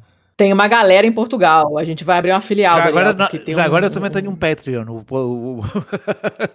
já agora eu também. Ah, não está não ofende, também tem um Patreon. Tem 350, o que em Portugal é muito bom. 350, mais 350 Olha. pessoas a apoiar todos os, todos os, os meses a dar dinheiro para que, para que isto, olha só, para que isto funcione. que bacana. É, um, é uma coisa relativamente difusa, assim, em Portugal? Tipo, tem muita coisa, porque aqui não só podcast, pessoal de outros projetos também, YouTube, o pessoal usa muito essas plataformas. Em Portugal o Patreon, o Patreon ainda não é, já há algumas pessoas a usar, mas não é assim tão, tão, tão popular, mas há alguns, há alguns podcasts a usar, uns mais comerciais no sentido em que tem muito mais gente, que são de entretenimento, etc. Eh, há, há várias pessoas a, a, fazer o seu caminho eh, eh, lento à procura de, de ou seja, ainda não, isto ainda não é autossustentável, mas é, é assim, começa-se devagarinho a ver quando é que vai ser, e é esse o objetivo do... do... Eu, eu, eu, pessoalmente não tenho qualquer, não tiro qualquer rendimento isto do podcast, é mesmo carolice, mas há despesas que têm que ser feitas, não sou eu que trato das questões técnicas, aliás o podcast não é só meu, eu devia ter dito isto desde o início, o podcast é meu e de João Martins, o João Martins é quem produz Uh, o podcast, eu preparo as entrevistas, convido as pessoas, faço a entrevista e no momento em que desligo o microfone não penso mais no assunto. Uh, uh, e é ele, a partir daí, que faz todo o seu todo o trabalho. Portanto, o podcast, aliás, é da nossa autoria, dos dois. Perfeito, perfeito. Da nossa parte, outra coisa que iríamos esquecendo é que da nossa parte também temos alguém para cuidar da, da, das questões técnicas, que é a Estopim Podcasts. Então, se você também tem um projeto para tirar do papel. No caso. É, no caso, a Estopim Podcast também sou eu e a Letícia. Mas é uma empresa à parte. vamos, vamos determinar as coisas corretamente. Agora você me quebrou, agora eu não consigo mais fazer a propaganda. É outra coisa, outra coisa. ah, estopimpodcast.com.br para quem quiser fazer o podcast, não sabe onde, por onde começar, não sabe como publicar, não sabe editar, tá chorando no cantinho porque não sabe onde hospedar, como é que publica, manda um e-mail para a gente, contato arroba estopimpodcasts.com.br ou então Estopim Podcasts no Twitter e a gente, a gente conversa. Certo, seu Thiago? Sim, perfeito. Daniel, obrigadíssima, foi um papo delicioso. Muito, muito obrigado, a gente já tem um maior tempão que a gente tava assim, pô, seria legal, né? Conversar com o Daniel seria legal, né? Tananana. Foi, então foi ótimo, muito obrigada. Muito obrigado, Quando sair, eu te mando o link. E quando aparecer por aí, eu vou cobrar esse café. E a gente vai sair lá para o parque. Café não, que nem, nem café eu bebo. Eu falo café, mas eu não tomo café. A gente vai sair para passear no parque dos cachorros. Em Lisboa, em Lisboa dizemos bica. Bica. Pode ser. Bebemos uma bica, bebemos uma bica em Lisboa. Não, não, gostar de café em Lisboa não é fácil. Não gostar de café em Lisboa não é fácil, porque em Portugal nós bebemos muito café. É, eu, eu, eu, sou, eu sou chata mesmo, mas a gente, a gente vai ao parque, eu levo uma garrafa de água e a gente passeia com as cachorras. Brigadíssima, ficou ótimo o episódio, adorei. Até o próximo, gente. Beijo. Muito obrigado, até semana que vem. Adeus. Uh, 103, 104 é BMF, que é parte. Vocês fazem o quê? Semanal ou mensal? Semanal. Então, começaram mais ou menos ao mesmo tempo que eu. Ó, É, eu acho que nós começamos um pouco antes, porque nós começamos quinzenal e depois passamos a semanal. Eu também estou para aí, eu eu estou para aí no 105, 106, uma coisa assim. Mas eu tive algumas falhas no meio, portanto, devemos ter começado próximo. Parando tudo aqui agora. é, Nossa, Daniel, sensacional. ai, Daniel, que papo legal, cara. Quanto tempo é que isto durou? Imenso, não? Eu disse que falava imenso. Foi enorme. Ih, Ficou- meu Deus, Nossa, meu Deus. coitado do Daniel. A gente não deixa as pessoas dormirem. Olha, é muito gostei muito, espero, espero não ter sido aborrecido, gostei muito. Este podcast foi editado por estopimpodcasts.com.br.